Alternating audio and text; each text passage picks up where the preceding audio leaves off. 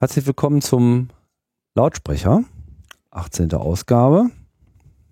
Wie Sie es gehört, reden wir hier einfach äh, ins Nichts hinein, ohne großen Klimbim. Finde ich ganz schön, weil es hat dann äh, immer so einen Werkstattcharakter. Ja, ich bin Tim Pritlaff, wisst ihr wahrscheinlich schon und heute begrüße ich jemanden, der schon mal da war, nämlich den Georg, Georg Holzmann. Hallo Georg. Halli, hallo Tim. Hochqualitativ zugeschaltet aus äh, Graz. Wir hatten, ja, mit der neuesten Studio Link Beta. Genau, alles, äh, alles top notch. Ich hoffe, es bleibt, aber es ist sehr angenehm, irgendwie so äh, hochqualitativ und niedriglatenzig miteinander äh, sprechen zu können. Das macht dann solche Gespräche dann doch wirklich äh, zu einem ganz anderen Erlebnis als mit diesen etwas hölzernen äh, alten Instrumenten, die wir so benutzt haben, Skype und so weiter. Aber um Studio Link ja, äh, soll es hier nicht gehen, weil um Studio Link ging es äh, hier unlängst auch schon. Das ist jetzt hier erstmal nur das Werkzeug der Wahl. Ähm, und wir wollen eigentlich auch nicht äh, unbedingt jetzt primär über Auphonic reden, wo wir schon mal drüber gesprochen haben, aber wir haben gerade mal im Archiv nachgeschlagen, das ist auch schon vier Jahre her. Also wann hast du überhaupt angefangen damit? Wann war das? 2011. Hm. Naja, wie wir, wie wir diesen Lautsprecher da gemacht haben, das war der Lautsprecher 07 über Auphonic am 22. März 2012, wie der gerade sehe. Ja. Also das war sozusagen der Startschuss vom Websystem, also erst dann sind wir online gegangen. Ah, okay. Und ja, war quasi der Anfang, aber natürlich nicht der Entwicklungsanfang. Ja, aber seitdem ist auf jeden Fall eine ganze Menge passiert, ne? Ja. Wie war so die Zeit? Lustig. Sommer. Pff, keine Ahnung. Immer viel zu tun, immer neue Sachen. Also das ist im Prinzip ist das nicht viel, viel anders wie vorher. Nur, dass man mehr, dass man mehr Zuschriften von Leuten bekommt, was man irgendeine Fehler zu fixen oder irgendeine Supportfragen. Also das, das hat sich natürlich schon sehr, sehr erhöht. Also am Anfang, wenn da keine User sind, kann man natürlich einfach programmieren drauf los und das war's. Und da geht es natürlich schon viel von der Zeit drauf, irgendwelche Anfragen zu beantworten und so weiter. Aber ansonsten ist es noch immer gleich spannend wie am Anfang. Aber damals wart ihr ja noch mehr Leute, ne? Mm, naja, ganz am Anfang nicht. Das ist dann erst später kommen. Ah. Und ja. Also es gab auf jeden Fall mal eine etwas intensivere Phase, äh, wo sich mehr Leute darum gekümmert haben. Jetzt äh. Genau. ist Auphonic im Wesentlichen du und noch jemand? Gibt es noch irgendjemand, ja, der noch sind schon, trägt? Ja, wir sind schon einige. Also der, der andere ist wieder sehr aktiv dabei, mhm. der von Anfang an schon dabei war. Und ja, dann gibt es noch so ein paar kleinere Zuwerkler. Okay. Also es ist jetzt nicht, äh, lass nicht alles auf deinen Schultern, auch wenn du eigentlich so einen Großteil äh, mindestens der Außenkommunikation auch übernimmst. Genau. Ähm, gab ja auch gerade jüngst äh, ein paar interessante Neuerungen. Also ich weiß gar nicht, so damals das Basissystem war ja im Wesentlichen so, man konnte das Ganze übers Web bedienen, es gab, glaube ich, noch keine API ne, zu dem Zeitpunkt. Und hm, das ja. noch nicht aus der Ferne. Äh, also 2012 hat es sicher noch keine API gegeben. Mhm. Die ist dann, also wann die genau gekommen ist, weiß ich jetzt gar nicht mehr auswendig. Das kann aber nicht so lange gedauert haben, also entweder 2013 oder 2014. Ich schätze mal 2013. Äh, ist die API gekommen, äh, wo man das halt integrieren kann in andere Services. Das wird ja schon sehr sehr gut genutzt von, von diversen Firmen oder anderen Projekten, wie, wie natürlich auch das Botlaf-Projekt, das das in Publisher integriert hat, oder andere Publishing-Systeme wie Podigy, äh, amerikanische Systeme. Dann also Recording-Systeme und da gibt es einiges. Also das war, das war schon ein super Ding, diese API. Die, die hat uns sicher viel weitergebracht. Ja, Du, du, willst jetzt wahrscheinlich auf eine Roadmap raus der letzten vier Jahre. Ach, ich weiß nicht, wir müssen jetzt nicht wirklich alles äh, durchmarschieren, aber es ist natürlich schon, ähm, weiß nicht, wo würdest du denn sozusagen, die, die, was würdest du denn so als die, die, die wesentlichen Milestones äh, sehen? Also die API war definitiv äh, einer davon. Ja, die wesentlichen Milestones. Hm, ich schaue mir da gerade in unserem Blog-Archiv um. Ja, die API war sicher ein Milestone, dann, dann mehrere Algorithmen, die wir hinzugefügt haben in Richtung Autorestauration. Genau, das hat es ganz am Anfang auch noch nicht gegeben. Dann natürlich diese, diese Multitrack-Version, die wir eingeführt haben. Hm, das ist jetzt noch nicht so lange her, ich glaube eineinhalb Jahre. Und dann war natürlich ein, ein, ein großer Schritt, äh, wie wir dieses Freemium-Service äh, eingeführt haben. Am Anfang war ja alles ganz gratis noch. Mhm. Äh, dann die ganzen Tester-Programme, also die, die Leveler und Multitrack-Tester-Programme gibt es jetzt natürlich auch. Und ja, jetzt haben wir neue iOS und Android-Programme gemacht. Und der letzte Schrei ist jetzt sozusagen die Spracherkennung, die gerade in Beta-Phase ist. Und an der wird sicher noch einiges gewerkelt werden in Zukunft. Ja, da ist auch noch Arbeit äh, erforderlich, aber im Prinzip äh, genau. Baut ihr jetzt quasi äh, externe Dienstleister ein. Konkret sind das derzeit Google und äh, wie hieß nochmal gleich das andere Ding? Ja, es gibt, es gibt, äh, um so einen kurzen Überblick über diese, über diese Spracherkennungsszene. Also Google ist da jetzt groß eingestiegen in das Geschäft. Die haben, haben selber so einen Service nach außen eröffnet, was sie schon länger für ihre Android-Telefone haben und für, ich glaube, für, für, für Websysteme und so weiter. Also ihre ganze Spracherkennung und die bieten es jetzt eben als API auch externen Usern an nach außen. Und das ist natürlich ganz super, weil die extrem gut funktioniert. Mm, das, die sind eben selber noch in der Beta-Phase und das hat jetzt im, im Endeffekt den Ausschlag gegeben, dass wir das auch ähnlich integrieren. Denn es gibt natürlich andere ähnliche Services auch, die haben halt meistens das Problem gehabt, dass sie einerseits oft sehr teuer waren, also wirklich extrem teuer, oder andererseits äh, meistens nur auf Englisch spezialisiert. Also für Englisch hat es schon einige Services gegeben. Und mittlerweile gibt es eben dieses Google Service, das auch für Deutsch und für, ich glaube, 80 andere Sprachen funktioniert. Dann, was wir im Moment dann auch standardmäßig drin haben, ist dieses WIT AI. Das ist eigentlich so ein hm, Online-Service, was so Chatbots erstellt, wo man so automatisierte Chats und so weiter stellen kann. Mhm. Und die haben eben auch ein Spracherkennungssystem. Ich glaube, die gehören mittlerweile schon zu Facebook oder so irgendwie. Bin mir nicht ganz sicher. Jedenfalls das Interessante an diesem Vid AI ist, dass sie ihre API vollkommen kostenfrei zur Verfügung stellen, auch für kommerzielle Projekte. Man muss dazu sagen, sie ist jetzt nicht ganz so gut wie die, wie die Google-Version, äh, vor allem auf Englisch. Also auf Englisch ist die Google-Version echt extrem gut. Die ist noch viel besser wie Deutsch. Und da werden wirklich sehr gute Transkripte erzeugt. Ähm, die Google API ist natürlich jetzt gerade in, in, sehr, sehr, sehr stark in Entwicklung, weil sie sammeln gerade noch Daten für, für diese Systeme, die sie noch nicht haben. Und ja, es gibt da noch ein paar Systeme, auf, auf die wir im Moment nicht freigeschalten haben, schon intern getestet haben. Also IBM hat auch so ein System, IBM Watson.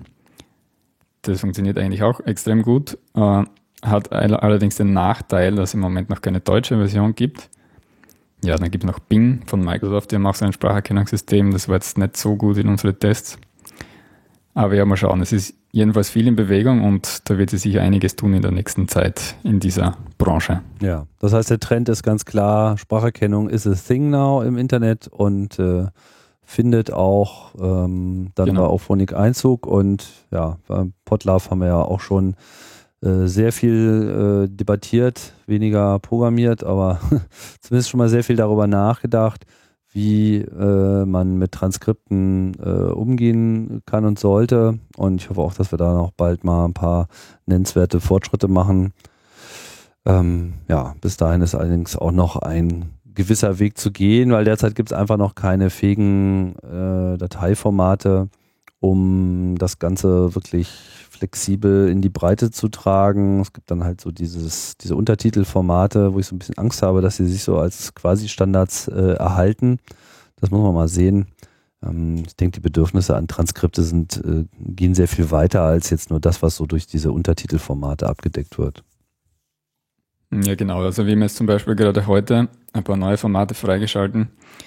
Also einer, einerseits gibt es einmal äh, diese Untertitelformate, wie du schon erwähnt hast, da ist dieses SAD-Format zum Beispiel, das, das so ein ganz einfaches Format ist, das von vielen Video-Untertiteln verwendet wird. Dann gibt es eben auch dieses Web-VTT-Format, das auch so ein Untertitelformat ist für, für Webvideo, wie das hauptsächlich verwendet. So, das hat schon den Vorteil. Ne? Genau, es ist eigentlich fast das Gleiche, außer dass man zum Beispiel verschiedene Sprecher schon annotieren kann. Da gibt es wirklich ähm, ein Tag dafür, also das muss man nicht mehr textuell einfach hinschreiben. Dann haben wir jetzt zwei zusätzliche Gruppen von Formaten eingeführt, also einerseits äh, Transkriptionen, also Human Readable Format sozusagen, also was ein Mensch lesen kann, wo man wirklich eine Textdatei hat oder vielleicht dann auch einmal eine, eine Doc-Datei oder PDF, was auch immer. Mhm. Und die dritte Kategorie ist sozusagen ein maschinenlesbares Format. Also im Moment ist das ein XML-Format oder ein JSON-Format, mit dem man dann die, die Daten ganz einfach leichter weiterverarbeiten kann. Und dann vielleicht in andere Formate überführen kann, die besser sind. Ah, okay, das habe ich jetzt noch nicht gesehen, werde ich mir mal anschauen. Ja. Oder eben in andere Systeme importieren und damit dann was weitermachen. Mhm. Was auch immer. Ja, eigentlich äh, ist das aber nicht unser Thema, auch wenn es schon so ein bisschen äh, auf das eigentliche Thema hinführt, nämlich Medienformate oder Form Dateiformate im weiteren Sinne. Die sind ja so genau. Fluch und Segen. Das, deswegen habe ich jetzt auch nicht so die Roadmap parat gehabt. Ja, nee. Schnelle. Hast ja schon. Also ich denke, ähm, die Leute, die hier zuhören, äh, werden sicherlich ähm, von Auphonic schon was mitbekommen haben, aber vielleicht nicht unbedingt jetzt äh, von den neuesten ähm, Bewegungen. Ja, eigentlich wollen wir sprechen heute mal über Medienformate. Ich hatte das äh, angeregt, weil das auch so ein Thema ist, was mich schon länger beschäftigt und wo ich äh, auch immer mal irgendwie gedacht habe, ich müsste das mal alles mal so ein bisschen aufschreiben oder zusammenfassen oder sonst irgendwie. Da komme ich dann immer nicht dazu und dann ist es irgendwie einfacher, einfach das Mikrofon einzuschalten. ähm, also konkret äh, die Frage, welche Medienformate sind eigentlich im Podcasting relevant? Also jetzt geht es hier konkret um Audioformate. Ähm, Videoformate mögen ein Stück weit auch interessant sein, aber ich denke, der der Trend, der ja eigentlich sich schon vor vielen Jahren abgezeichnet hat, dass, dass die ganze Podcasting-Landschaft eigentlich im Wesentlichen als Audio-Welt wahrgenommen wird und eigentlich auch nur da eine Relevanz hat, das, das hat sich einfach so fortgesetzt. Man kann zwar technisch auch einen Podcast-Feed machen, wo Videos rauspurzeln, das gibt's ja auch, so nicht so Aufzeichnungen aus dem Fernsehen etc. Und das ist auch alles schön und richtig. Ähm, tatsächlich ist das da allerdings mit den Formaten ein Stück weit einfacher, weil da hat sich ja eigentlich universell MPEG 4 eigentlich so als Standard durchgesetzt, würde ich mal äh, sagen, auch wenn es da immer noch die äh, Kämpfe gibt mit Google etc., mit anderen Formaten, aber da ist eigentlich die Lage klar. Nur bei den Audioformaten sieht es halt ein bisschen anders aus. Und ähm, gefühlt fing ja dieses ganze Audio-Encoding mit MP3 eigentlich erst so richtig an. Also es wie der Name schon selber sagt, ist das äh, ja auch nicht der erste Schritt gewesen. Früher gab es ja diese ganzen rein mega minimalen äh, Dinger, Real Audio und was sich da alles nicht noch im Netz getummelt hat, das ist nun Gott, äh, Gott sei Dank alles Vergangenheit. Dann gab es halt diesen MPEG-Standard, der ähm, eben Audio und Video definiert hat und dann äh, vor allem erstmal so mit zwei ähm, Audio-Encodings daherkam, nämlich dem Audio Level 1 und dem Audio Level 2. Und erst durch die Erfindung von Fraunhofer, eines äh, neuen Encoders, kam äh, da sozusagen der Level 3 äh, dazu, was dann halt einfach als MP3 ähm, bekannt geworden ist und ja auch heute noch ist und in gewisser Hinsicht auch so ein bisschen das Synonym für digitales Audio ist. Ja. Und ähm, damit ist aber leider die Geschichte nicht zu Ende erzählt, weil äh, es ja im Rahmen dieser ganzen Medienformatkriege auch eben noch ganz andere Ansätze gab, insbesondere von Apple vorangetrieben, die ja eigentlich von vornherein äh, Audio und Video immer zusammen gedacht haben und die vor allem auch schon sehr, sehr früh äh, bestimmte Anwendungen ähm, im Kopf gehabt haben und auch äh, in ihrem Betriebssystem implementiert haben, wie zum Beispiel äh, halt Metadaten und ähm, halt komplexe Videoformate, in denen man beliebig hin und her springen kann, die man dann eben auch auf dem Rechner relativ leicht schneiden kann, so Cut-and-Paste-Operationen etc. Das war ja da alles von Anfang an mitgedacht.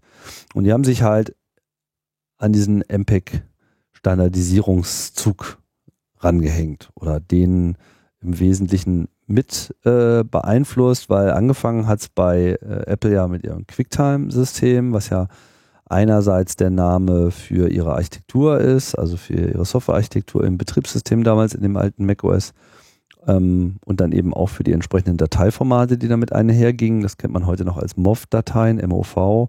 Das sind quasi diese Quicktime-Formate und da haben sie das mit dem Audio und Video in Synchronisation in einer Datei eigentlich somit als erste so richtig hinbekommen. Und das war dann auch so überzeugend, dass das dann quasi auch die Basis war für diese MPEG 4 Standardisierungszug und ähm, der im Prinzip der, der dritte Schritt war. Also es gab erst MPEG 1, dann gab es MPEG 2, also MPEG 1 war nur Audio, MPEG 2 war dann halt Video, was ja teilweise heute noch verwendet wird. Und dann hat man MPEG 3 ausgelassen, weil MP3 schon so populär war, dass sie sich dachten, wenn wir jetzt damit anfangen, dann kommen wir in die Hölle. Da hatten sie wahrscheinlich auch recht und deswegen ähm, kam dann sozusagen dieser vierte ähm, Standardisierungszug MPEG 4, der ja eigentlich auch immer noch so ein bisschen das Framework für alles ist. Also unter MPEG 4 kann man heutzutage eigentlich gar nicht ein konkretes Format verstehen, sondern es ist im Prinzip eine, eine, eine, eine Formatarchitektur. Ja, wo dann eben auch ein Audioformat rausgefallen ist, was Apple dann gerade zu Beginn äh, mit ihrem iPod ja auch kräftig gepredigt hat. Also das AAC ist dann quasi der Audioteil davon. Ja, und das ähm, gibt es halt auch noch. Hm. Du hast dir quasi schon alles erzählt jetzt. Ja, naja, das ist erstmal so ein kleinen äh, Überblick. Ne? Dann gab es halt noch die Open Source äh, Gegenbewegung, die sich ja sowohl gegen das kräftig patentierte MP3 als eben auch das äh, zusätzlich noch mit starken Lizenzgebühren versehene MPEG-4-Konvolut äh, versucht hat zu behaupten. Da kam dann halt Vorbis äh, bei raus. Und jetzt seit kurzem gibt es ja dann auch noch äh, den neuen, das New Kid on the Block äh, Opus, wo ich so ein bisschen festgestellt habe, dass das irgendwie auch immer noch relativ wenig Leute kennen. Auphonic macht ja alles. Mm, Diese ja. vier plus auch noch ein paar andere Formate. Was habt ihr derzeit alles so im Angebot? Hm. Bei uns im Angebot, das muss ich selber nachschauen. Also WAF, einerseits mal, ja, vielleicht sollten wir mal bei den unkomprimierten Formaten anfangen. Also einerseits unkomprimierte Formate ist natürlich WAV oder AIFF und so weiter. Dann gibt es ja, wie du schon gesagt hast, diese Verlust, äh, verlustbehafteten, kodierten Formate. Also, du hast, ich, eh schon alle aufgezählt, also MP3, AAC, Opus, Vorbis und es gibt natürlich noch viele andere, mh, die dann nicht mehr so geläufig sind. Und dann gibt es natürlich auch noch verlustlose komprimierte Formate, also sowas wie FLAC oder ALAC. Und das sind im Prinzip die, die drei großen Gruppen der Formate. Genau, richtig sinnvoll für Podcast-Distributionen sind natürlich nur die verlustbehafteten, weil nur die wirklich kleine Dateien hinbekommen und man will natürlich, dass der ganze Kram schnell runterlädt und trotz unserer großen Bandbreiten, die wir heute haben, ist das irgendwie auch immer noch ein Thema. Also ich finde es immer noch ein Vorteil, wenn man äh, wirklich kleine Dateien ausliefern kann, einfach weil Mobilfunknetze dann doch einfach immer noch ihre Schwächen haben oder einfach nur eine schlechte Leitung einem die Downloads äh, schnell verhagelt. Und das, was man einfach schnell ausgeliefert bekommt, ist äh, auf jeden Fall immer besser als das, was man eben äh, nicht so schnell ausgeliefert bekommt. Aber jetzt ist ja in diesen Formaten steckt ja auch nochmal eine ganze Menge äh, drin. Ne? Also abgesehen von dieser ganzen Patent- und Lizenzproblematik ist es ja vor allem auch technisch, dass sie sich immer noch stark unterscheiden. Äh, einerseits ist natürlich einmal das Audio drinnen, also das Audiosignal und, und Metadaten eben die andere Informationen verbreiten.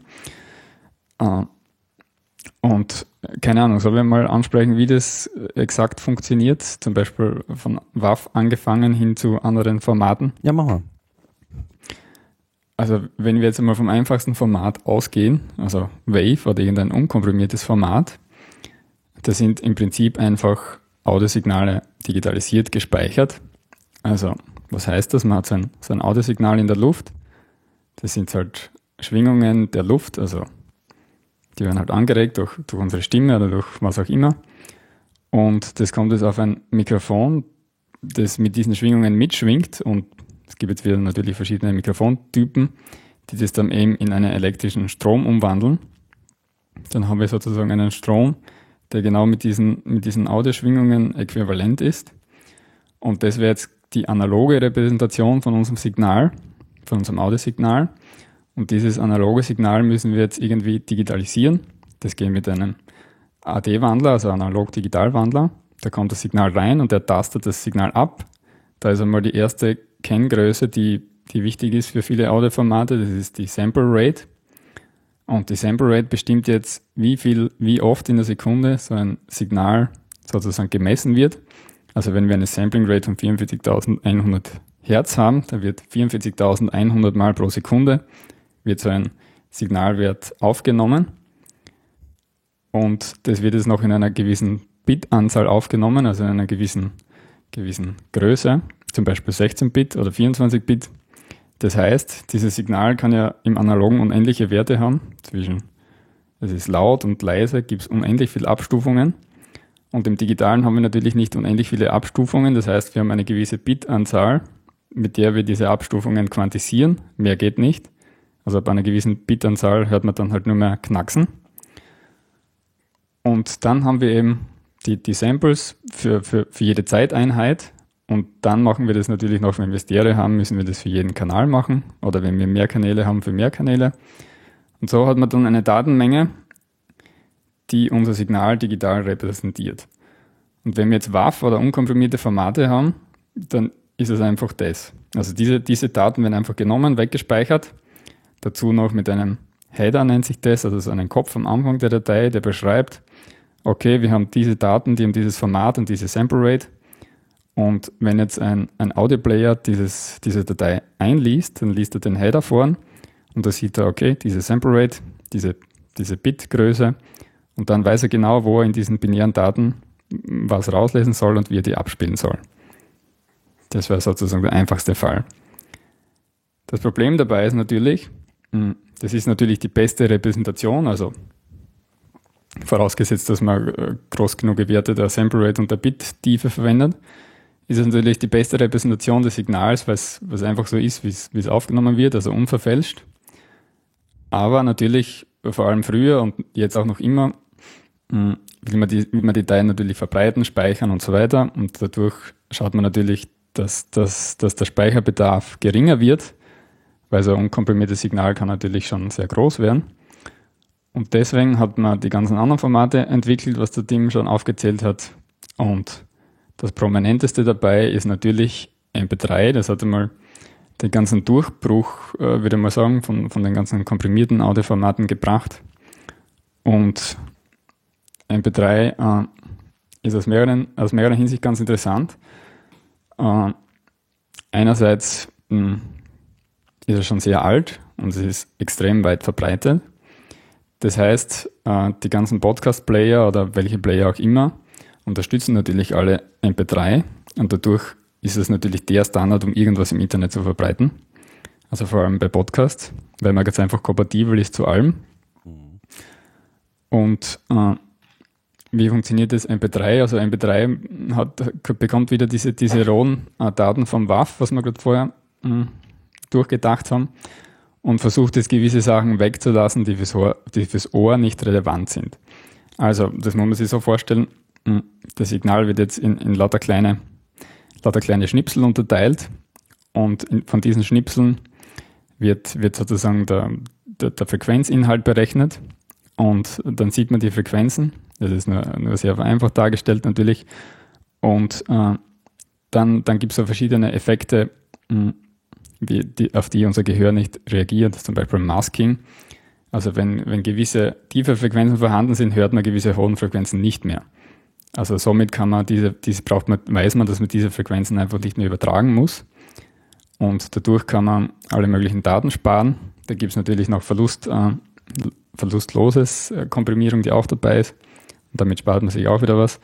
Und äh, wie auch immer das jetzt ganz genau funktioniert, im Endeffekt kommt, kommt, kommen Daten raus, die, die viel kleiner sind. Und ja, das ist mal die Datenkompression. Jetzt haben wir ein bisschen verlaufen. Dann ist, was, was natürlich ganz interessant ist bei MP3, sind, dass die Patente auslaufen in, in 2017. Also MP3, weil es eben so alt ist. Also die letzten, ah, ne? also einige sind schon ausgelaufen ja. und äh, das allerletzte, was jetzt noch fehlt, ist dann nächstes Jahr weg. Ja. Also weil es ihm schon so alt ist und, und im Oktober 1992, glaube ich, angemeldet wurde, laufen, glaube ich, Ende 2017 die letzten Patente aus. Also manche behaupten, es ist jetzt schon frei, aber manche behaupten nicht. Keine Ahnung, wie das genau ist. Da müsste man irgendeinen Juristen fragen.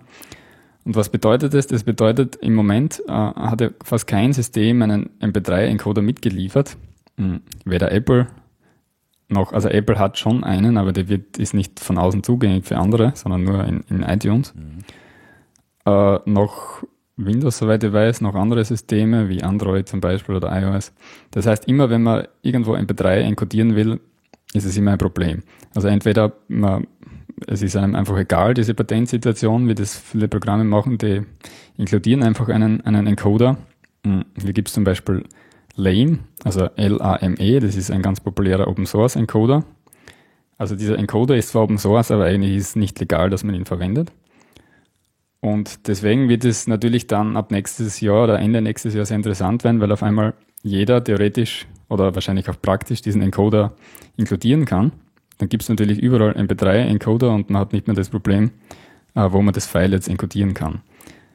Das wird sicher dazu beitragen, dass das Format sich noch viel länger haltet, glaube ich, und vor allem im Podcasting, weil es eben das äh, weit, weitest verbreitete Format vor allem im Podcasting äh, im Moment ist.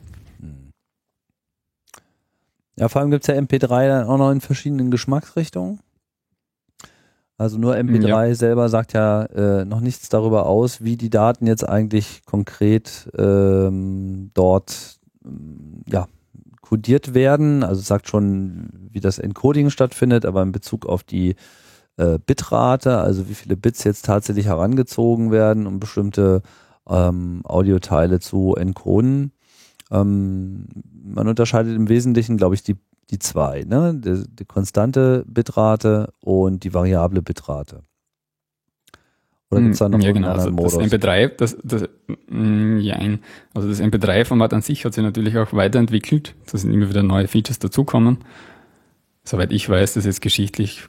Äh, und zwar am Anfang hat man natürlich, hat man, soweit ich weiß, mit so einer konstanten Bitrate gearbeitet. Das heißt, man hat immer so gewisse, mm, also jedes, jedes Paket hat sozusagen immer die gleiche Bitrate.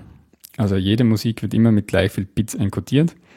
Was heißt das? Das Problem ist natürlich, äh, wenn wir jetzt Sprache haben oder wenn es dann still ist oder wenn dann irgendeine ganz komplexe Musik ist, haben, haben, haben quasi alle diese Abschnitte eigentlich eine total andere Komplexität, aber in diesem konstanten Bitrate-Encoding werden sie trotzdem mit der gleichen Bitrate encodiert. Das heißt, für die Stille ist viel zu viel Bits, sind viel zu viel Bits da, weil die wäre eigentlich viel einfacher zu encodieren. Für, für Musik sind zu wenig Bits da, weil da bräuchte man wahrscheinlich mehr, damit man jedes Detail abbildet. Und zum Beispiel für die Stimme passt jetzt, wenn wir richtige Bitrate haben. Das heißt, das Problem ist, im Prinzip ist das Signal immer verschieden, aber die Bitrate immer gleich. Dann hat man eben diesen, diese variable Bitrate eingeführt, äh, die eben jetzt nicht auf einer fixen Bitrate funktioniert, sondern auf einer fixen gedachten Qualität. Also man kann da so, so virtuelles Qualitätslevel setzen und man sagt immer, okay, die Qualität soll konstant sein und nicht die Bitrate. Das, das hat natürlich zur Folge, dass wenn jetzt ein ganz komplexes Audiosignal gerade ist, dann, dann geht die Bitrate rauf, weil da braucht es jetzt viel, um das zu encodieren. Dann ist zum Beispiel Stille, da geht die Bitrate ganz wieder runter, weil da braucht es jetzt nicht viel. Dann ist zum Beispiel wieder Sprecher, da braucht es mittelfiel. Und das, das variiert halt sehr stark innerhalb des Audiofiles. Dann gibt es noch so einen dritten Modus, zumindest gibt es den beim Lame Encoder. Hm, das nennt sich Average Bitrate. Der versucht eben so einen Mittelweg zu machen. Also nicht ganz VBR, nicht ganz CBR. Also wer weiß, wird das auch nicht so viel verwendet. Also man versucht halt trotzdem noch eine gewisse Bitrate im Durchschnitt zu halten, aber trotzdem kleine Abweichungen zuzulassen. Weil das Problem beim VBR ist eben, man weiß nie, wie viel Bits jetzt wo verbraucht werden. Dadurch ist es natürlich sehr komplex, wenn man jetzt im Audiofile springen will, weil man, man weiß ja nicht, wie weit man jetzt wegspringen will, weil man weiß nicht, wie weit es entfernt ist. Das heißt, da muss man sich irgendein System überlegen, wie man diese Sprungadressen wieder zum, zur, zur Position im Audiofile mappen kann, also zuordnen kann. Und das ist bei MP3 lang nicht passiert. Und deswegen gibt es da. Probleme, vor allem beim Streaming, also wenn man jetzt eine Datei runterladet also wenn man die Datei schon mal runtergeladen hat, ist es kein Problem, weil dann kann man die einmal durchgehen sozusagen und schauen, was wie wo ist und sich das merken. Aber wenn man jetzt zum Beispiel Streaming hat, also im Browser, im Internet, und da klickt man nur auf Play und da ist die Datei noch nicht heruntergeladen und man will dann weiter vorn hinspringen in die Datei, dann weiß man einfach nicht, wo genau ist das und dann springt er irgendwo hin und da ist meistens halt ein Offset dabei. Ja, also ich würde nicht Streaming sagen, weil ich finde den Begriff so ein bisschen verwirrend, ähm, weil man das ja dann sozusagen so äh, als Live-Konsum eigentlich äh, in der Regel sieht. Ähm, was du meinst, ja, ist halt äh, Random Access, also ein beliebiger äh, Sprung an eine beliebige Stelle und ja, das hat, das funktioniert eigentlich bei den MP3-Files, die man heutzutage so vorfindet und eben auch bei Podcasts eben nur deshalb, weil eben auf diese VBR oder ABR-Geschichte komplett verzichtet wird und man halt einfach sagt, pff, ja, okay, konstante Bitrate, so wie das mal ursprünglich äh, von Anfang an war. Und auch wenn wir da eigentlich eine ganze Menge Daten und im Zweifelsfall ja auch Qualität verschenken, ne, weil man auf der einen Seite mehr Bits, oft mehr Bits zum Einsatz bringt, als man braucht, aber dann eben, wenn man es mal wirklich mal braucht, nicht hat, ist halt, leidet eben sowohl die Größe als eben auch die Qualität und das ist natürlich blöd. VBR ist eigentlich perfekt dafür. Also im Prinzip sieht das Format halt alles vor, aber aus irgendwelchen Gründen haben sie diesen Random Access nicht mit in das Format eingepreist. Und ähm, ja, und hier muss man auch nochmal so eine Eigenschaft von, von MP3 beziehungsweise von MPEG 1 Format äh, hervorstellen. Das MPEG 1 Format, wo ja Video noch nicht mitgedacht war, hat einfach dieses ganze random Zugriff, Schneiden an beliebige Stellen bewegen einfach nicht konzeptionell einfach nicht mit drin gehabt. Das heißt, es gibt hier kein, kein Gerüst, es gibt hier keine Metadaten, die in irgendeiner Form so eine Art Zeitverzeichnis sein könnten. Das QuickTime, was ich vorhin ja schon erwähnt habe, wo wir vielleicht auch gleich nochmal kommen mit MPEG 4, hat das. Und zwar nicht nur so ein bisschen, sondern da, wie eigentlich bei allen modernen Medienformaten, gibt's halt einen Container-Format. Also bei Vorbis und Opus ist das halt OGG und bei MP4 ist es halt eben das MP4-Container-Format und äh, bei MP3 gibt es kein Container-Format, sondern es gibt eigentlich mehr oder weniger nur so einen rohen Bitstrom, der zumindest noch die Möglichkeit hat, so Tags mit einzuflechten, sodass man eben zwischendurch eben auch einfach so äh, Metadaten, Informationen hat, aber auch die muss man sich sozusagen äh, muss man so nehmen, wie sie, wie sie, wie sie kommen im Wechsel mit, mit den Audiodaten. No? Mm, ja.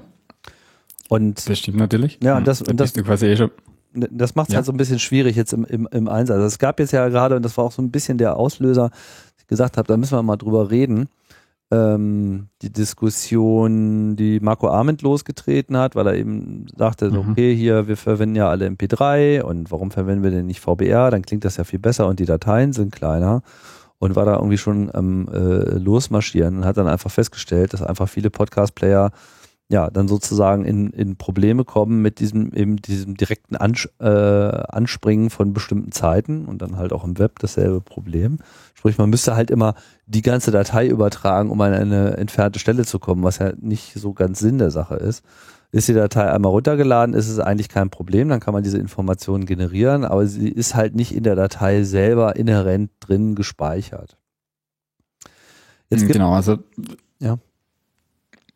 Äh, es gibt eben, was du jetzt gerade wahrscheinlich sagen wolltest, also es gibt jetzt eben in, in MP3 gibt es auch so, so eine Methode, wie man diese Sprungtabelle reinbekommt. Aber soweit ich das, ich habe das jetzt auch mal aus dem, aus dem Blogpost von Marco Arme, das du gerade angesprochen hast, soweit ich das mitbekommen habe, ist es eben so, dass es gibt einerseits ein, ein sehr altes Format und das ist eben auf die Größe in der Größe sehr beschränkt. Das heißt, man, man hat nur eine gewisse Bitanzahl, um diese, diese Sprungadressen darstellen zu können. Und deswegen kann man das nur sehr ungenau machen. Und das hat natürlich funktioniert für so kleine Musikstücke, die zwei, drei Minuten waren. Da hat es vielleicht einmal ein, zwei Sekunden äh, falsch, äh, also ein Offset, also ein, ein, dass er einen falschen Sprung gemacht hat mit ein, zwei Sekunden Abstand, der nicht richtig war. Aber bei Podcasts ist es natürlich schwieriger, weil die sehr lang sind, also ein, zwei Stunden. Und wenn man jetzt so eine Ungenauigkeit hat, ist es eben nicht mehr ein, zwei Sekunden, sondern dann wird die Ungenauigkeit halt schon ein, zwei Minuten. Und wenn man jetzt ein, zwei Minuten wo falsch hinspringt, das ist dann schon extrem nervig sozusagen. Aber es ist jetzt auch nicht so, dass es keinen Standard gäbe. Ne? Also wenn man jetzt genau. mal bei id3.org schaut, das ist quasi so diese, mm, ja, der, der, der Standards-Body, der quasi die Tags definiert, die in solchen MPEG-Dateien drinstehen dürfen oder die bekannt sind und wie sie eben spezifiziert sind. Dann gibt's da in der Sektion 4.6 eine MPEG Location Lookup Table, die im Prinzip genau dieses Problem adressiert, indem man quasi in die Datei noch so eine Art Inhaltsverzeichnis einfließen lässt und dann quasi an Anfang der Datei äh, eben diese Informationen einstellen kann, sodass eben Programme sagen können, okay, ich lese jetzt hier mal den Anfang, hole mir diesen MLLT-Frame da raus, diese Lookup-Table und dann habe ich eben genau da eine, ja, ein Verzeichnis von äh, Zeitorten versus Byteorten. Aber wer generiert denn sowas? Hm, ja, anscheinend niemand. Auch auf Phonic nicht. Hm, nein, auf Phonic nicht. Was, was, also, was generiert denn bei euch MP3? Der Lame-Encoder. Ah, okay. Und der Lame-Encoder schreibt, soweit ich weiß, diesen, diesen beschränkten ähm, Header, also wie diesen Sprung, diese Sprungtabelle, die eben nur eine beschränkte Bitanzahl hat. Äh, ich weiß jetzt den Namen da jetzt nicht, aber das steht in diesem Blogpost, wie der genau heißt. Aber diesen, diesen anderen Header, der ihm theoretisch möglich wäre, den natürlich keiner implementiert hat, den unterstützt Lame auch nicht. Wäre natürlich super, wenn, wenn das äh, mehrere Systeme unterstützen würden, sowohl Encoder als auch Abspielgeräte. Aber mal schauen, vielleicht wird da noch was. Ja, du meinst den Xing Lame Frame. Und das ist halt so ein total, Anscheinend, ja. Ja, das ist so ein totaler Hack, weil äh, im Prinzip die ganze Datei halt nur in 256 äh, äh, genau. Teile aufteilt und von daher natürlich bei großen Dateien nicht groß sein kann. Das funktioniert so bei kurzen Musikstücken noch so halbwegs, aber äh, alles, was darüber hinausgeht, halt äh, äh, nicht. Ja, man stellt sich halt immer wieder diese Frage, warum eigentlich diese ID3-Tags so lange brauchen, um äh, irgendwie mal zur Anwendung zu kommen. Ne? Podcasts sind ja da eigentlich auch so ein bisschen der Vorreiter. Ich erinnere an die Diskussion mit den äh, Kapitelmarken. Nicht wahr? Das war ja sozusagen auch eine der großen Herausforderungen am Anfang für Auphonic. Wir wollen Metadaten schreiben, wir wollen auch Kapitelmarken schreiben. Und tja, für MP3 äh, gab es immerhin eine Spezifikation, die genauso wie dieses MLLT äh, auf dieser ID3.org äh, Webseite herumliegt, aber die irgendwie niemand benutzt hat. Ja, das stimmt. Also ID3 ist eben so ein Metadatenformat, das verschiedene, also verschiedene Tags definiert, also das definiert, was ist ein, der, der Artist und der Titel von diesem Stück, der Subtitel und so weiter und so fort. Das ist eigentlich ein ganz schönes Format. Äh, es wird auch nicht nur von MP3 unterstützt, also es gibt verschiedene Audioformate, die das verwenden können, theoretisch ganz viele. Und mm, das Problem ist jetzt natürlich, dass, dass jeder Player, also jedes Abspielgerät und jedes erzeugende Gerät diese, diese Tags meistens anders verwendet.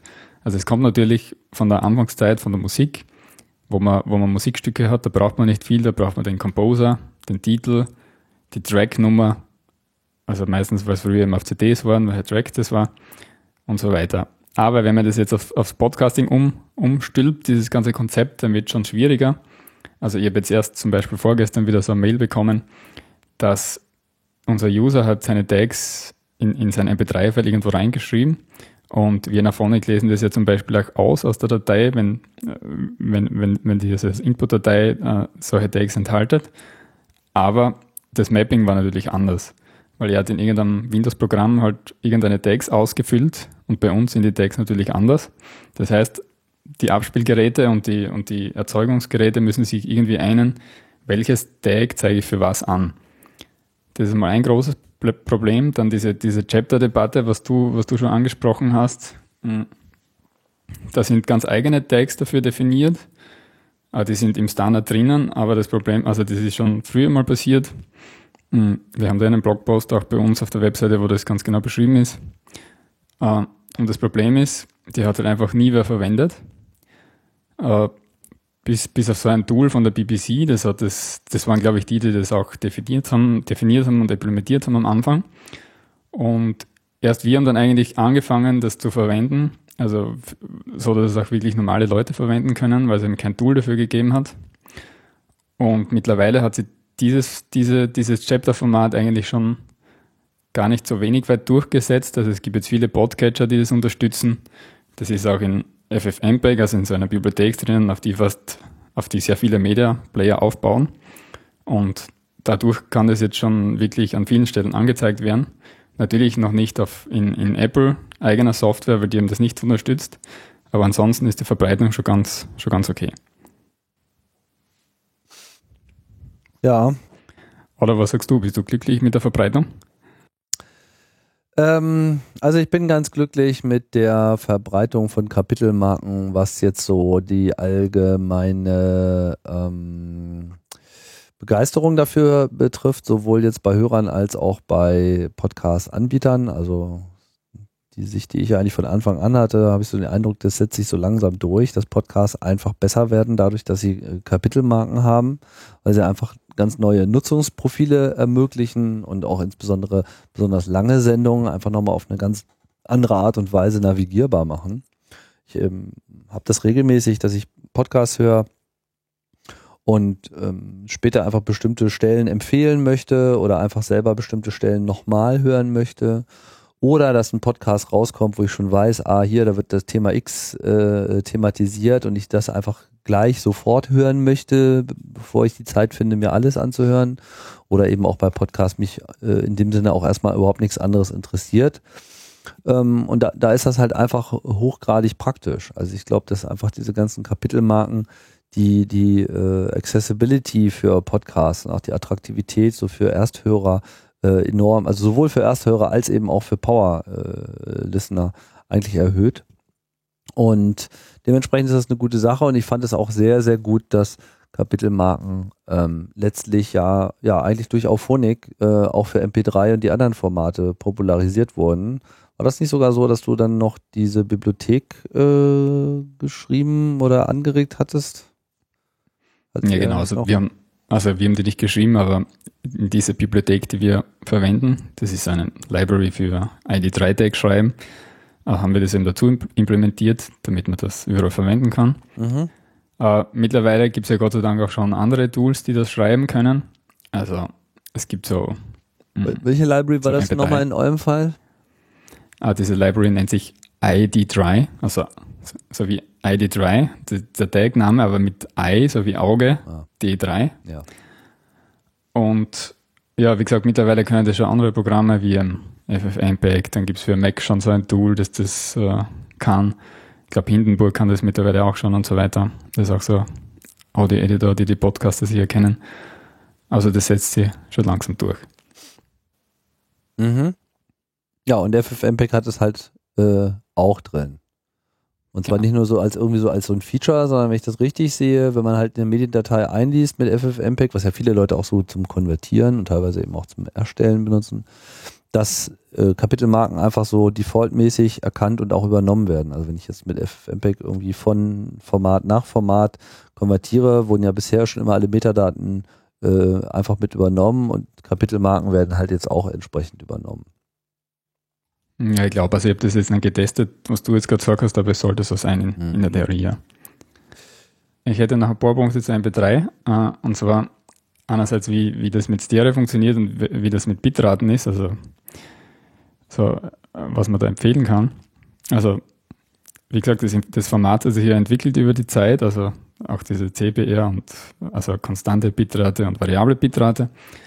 Und das Gleiche ist, hat sich bei, also bei Stereo hat sich nämlich auch, auch was entwickelt über die Zeit. Mhm. Ganz am Anfang war die einfach, einfachste Variante natürlich, dass man, wenn man Stereo hat, da hat man ja einfach zwei Kanäle und zwei Signale, dass man halt einfach die zwei Signale der Kanäle extra kodiert hat und beide total separat voneinander betrachtet hat. Dadurch braucht man natürlich genau den doppelten Speicherbedarf. Das ist natürlich nicht so ganz effizient, weil man könnte diese beiden ja ein bisschen kombinieren, weil oft ist es so, dass nicht viel Stereo ist. Das heißt, man kann sich schon denken, dass man da ein bisschen an Daten einspeichern kann, also einsparen kann, wenn man die irgendwie kombiniert. Und daraus ist eben dieses Joint Stereo entstanden. Mm, das heißt, dass es eben äh, Joint, also dass die beiden Kanäle eben vermixt werden oder es können auch mehr Kanäle sein. Und da gibt es wieder verschiedene Varianten. Also was, was jetzt in, in dem Lame-Encoder einge, eingesetzt wird, ist eben dieses Mid-Side-Stereo. Das heißt, äh, man, man, rechnet sich aus den zwei linken und rechten Signalen ein Mittensignal und ein Seitensignal. Das macht man auch in anderen Algorithmen, das ist ziemlich üblich in, in der Audiotechnik. Und wenn man diese beide wieder addiert, also wenn man zum Mittensignal das Seitensignal addiert oder subtrahiert, bekommt man wieder das linke und das rechte Signal. Und dadurch, dadurch bekommt man jetzt ein schönes Mittensignal. Und das heißt jetzt, wenn, wenn die Stereobalance zum Beispiel sehr eng ist, also wenn eh nicht viel passiert auf den Seiten, dann kann man zum Beispiel nur das Mittensignal verwenden, beziehungsweise äh, die Seitensignale dementsprechend komprimieren. Das ist eigentlich die Hauptmethode. Dann gibt es auch noch so ein Intensity Stereo, hm, das vom Fraunhofer Encoder, glaube ich, verwendet wird, noch immer, äh, wo man eben nur ein Signal hat und dann Seiteninformationen dazu gespeichert. Hm, das heißt, man hat einfach ein Signal und sagt dann, okay, das ist ein bisschen links, ein bisschen rechts. Äh, das hat das Problem, dass es halt Phaseninformationen verlieren kann. Und ja, beide, beide sind halt dazu da, dass sie Daten einspeichern. Äh, da hat es auch eine schöne Diskussion dazu gegeben. Also wir haben vor allem bis vor voriges Jahr immer wieder so Mails bekommen, dass sich die Leute beschwert haben, ah, welchen Encoder verwendet ihr? Der Lame-Encoder klingt so schlecht und der Fraunhofer ist viel besser. Und da haben wir mal so einen Hörversuch gemacht. Den Link können wir dann posten wo dann Beispiele sind mit dem Fraunhofer-Encoder, weil mh, hm, der iTunes verwendet zum Beispiel diesen Fraunhofer-Encoder intern als MP3-Encoder und mit dem Lame-Encoder und da kann man ganz gut hören, dass man eigentlich nicht viel Unterschiede hat. Also es gibt natürlich bei beiden Artefakte, also Störgeräusche, die sind halt einfach unterschiedlich. Mhm. Also kannst von, von, von keinem sagen, dass er besser ist als der andere? Hm, nicht wirklich. Also das Problem war, dass halt die meisten, da kommen wir jetzt mittlerweile schon, dann kommen wir gleich zu den Bitratenangaben. Also das Problem ist, dass viele Podcaster halt einfach mit, mit 64 Kilobit zum Beispiel produziert haben und behauptet haben, ja, Fraunhofer ist besser, Lame ist besser. Aber mit 64 Kilobit, dann, da hört man halt einfach schon bei beiden Artefakte und das klingt halt einfach immer schlecht. Mhm. Aber dann kommen wir mal kurz zu den Bitraten. Also was heißt das Bitrate? Das ist teilweise auch sehr verwirrend. Hm. Bitrate heißt immer, wie viel Bits verwendet werden pro Zeiteinheit. Also mein, me meistens wird es pro Sekunde angegeben, zum Beispiel 64 kbps schreibt man meistens, also Kilobits per Sekunde. Und das heißt jetzt, egal welches Signal da drinnen ist, so viel Bits werden verbraucht. Da kann ein Stereo-Signal drinnen sein, da kann ein Monosignal drinnen sein. Es werden immer gleich viele Bits verbraucht. Das heißt natürlich, dass bei einer gleichen Bitrate ein Stereo-Signal immer weniger Bits hat und natürlich von der Qualität her schlechter sein wird. als ein Monosignal zum Beispiel, weil ja in dieser Bitanzahl nur, nur ein Signal drinnen ist. Und das verwirrt natürlich viele Leute, wenn sie, wenn sie für, für MP3-Formate oder auch andere Formate eine Bitrate einstellen sollen. Aber dann kann man natürlich bei einem Monosignal eine niedrigere Bitrate einstellen wie bei einem Stereo-Signal, weil eben nur ein Kanal drinnen ist. Äh, zusätzlich zur Verwirrung trägt auch noch iTunes bei und andere Programme, wo das genau umgekehrt funktioniert. Also ich glaube, in iTunes funktioniert so, dass man die Bitrate pro Kanal angeben kann und nicht die gesamte Bitrate. Das heißt, wenn man jetzt zum Beispiel 64 Kilobit pro Kanal eingibt, hat eine, hat eine Stereo-Datei dann 128 Kilobit. Also das wird oft, das wird oft vermischt, diese Angabe, und das führt oft zu zur Verwirrung ganz einfach. Mhm. Ist auch Und jetzt, äh, ich finde eigentlich den ja. iTunes-Ansatz äh, äh, richtiger, by the way. Ja, aber stimmt ja genauso nicht. Ja. Weil wenn du jetzt, äh, wenn du jetzt Joint Stereo verwendest, das heißt, äh, beim Stereo werden die Daten eingespart, dann ist die Bitrate, sollte sie eigentlich nicht doppelt so hoch sein. Weil wenn du jetzt bei iTunes einstellst pro Kanal 64, hat er bei Stereo 128. Das heißt, die, die Qualität vom Stereo-Signal ist viel besser wie die Qualität vom, vom Monosignal. Mhm. Und da sind wir jetzt natürlich schon auch bei, bei konkreten Bitraten. Also das wird natürlich auch immer gefragt, was, was soll ich jetzt einstellen, was für Zahl, was ist jetzt gut und was ist schlecht. Hm. Das kommt natürlich immer davon, was man haben will. Hm. Also bei Musik funktioniert es meistens so, die ganzen Hörversuche und so werden meistens so gemacht, dass man versucht zu hören, ab welcher Bitrate man überhaupt keine Artefakte mehr hat, keine Artefakte mehr hören kann. Also bis dass man es nicht mehr unterscheiden kann von einem unkomprimierten Format. Wenn man sowas will, muss man natürlich auch höhere Bitraten haben. Äh, bei Podcasting oder bei längeren Formaten ist es meist anders. Äh, da geht es nicht so sehr darum, dass man überhaupt keine Artefakte mehr hört, weil da müssten wir viel höhere Bitraten verwenden, sondern es geht meist darum, wo hört man so wenig Artefakte und ist die Datei äh, klein genug, dass man sie trotzdem verwenden kann. Das ist natürlich sehr subjektiv und das hängt auch sehr vom, vom Signal und vom Material ab, was man jetzt enkodiert. Äh, bei Mono ist es zum Beispiel so, also viele, viele verwenden 64 Kilobit so als untere Grenze für, für Mono-Signal. Mhm. Das ist schon sehr an der unteren Grenze. Also mir persönlich ist 64 Kilobit schon zu niedrig für Mono. Da hört man schon einige Artefakte und vor allem, wenn man jetzt Musik hat, dann ist es sowieso extrem schlecht. Und es kommt natürlich auch auf die Aufnahme drauf an. Also wenn man so viel äh, Atmen und so weiter in der Aufnahme hat, dann klingt das meistens auch sehr schlecht. Mhm. Äh, deswegen, ich würde empfehlen, also mindestens über 64 Kilobit auch für Sprach, für Sprach-Mono-Podcasts.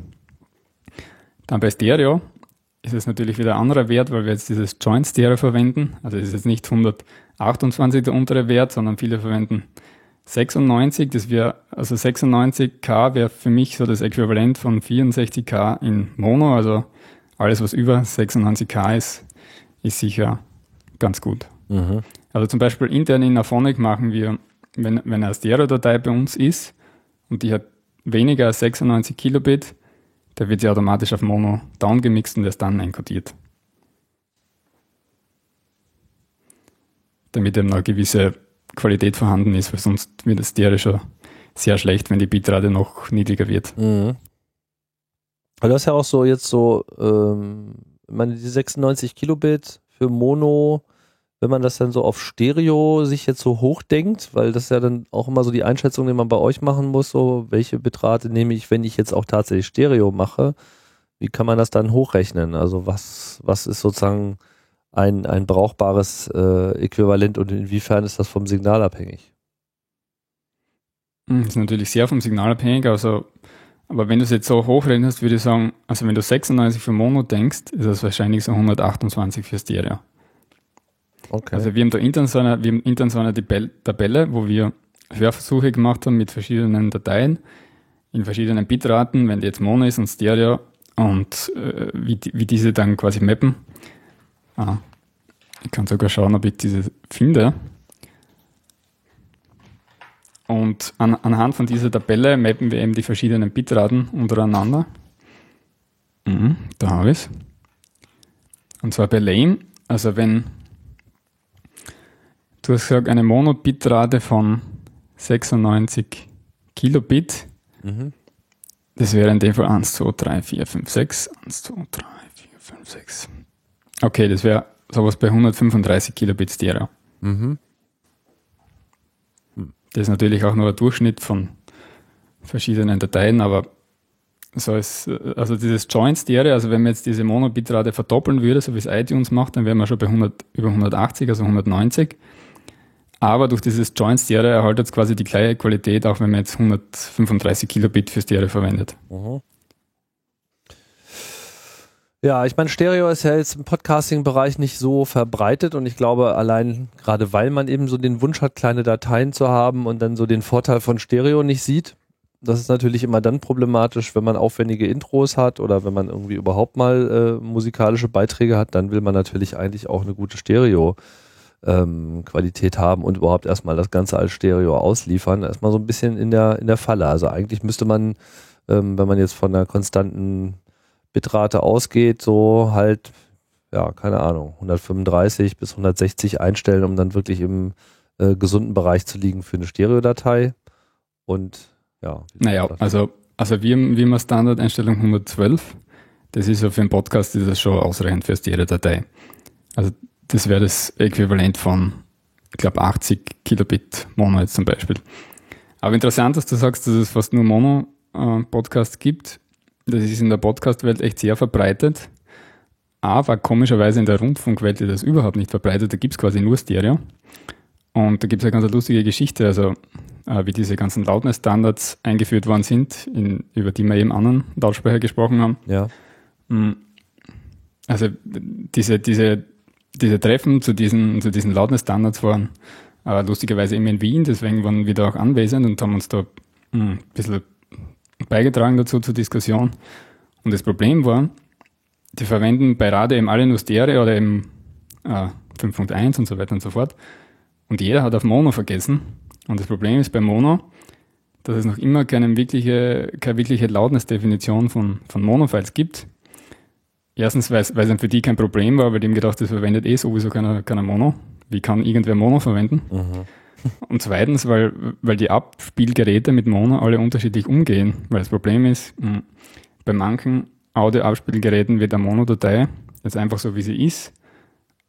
Also meistens hat man ja einen Stereo-Lautsprecher zum Abspielen, auch wenn man jetzt eine Mono-Datei hat. Und was macht das, das Abspielgerät? Das dupliziert einfach die Datei auf beide Kanäle. Das heißt, es wird auf links und rechts das Monosignal abgespielt. Mhm. Und, und jetzt, wenn man das einfach nur dupliziert, dann ist es natürlich lauter, als was es reinkommt, weil ja das Signal sozusagen verdoppelt ist.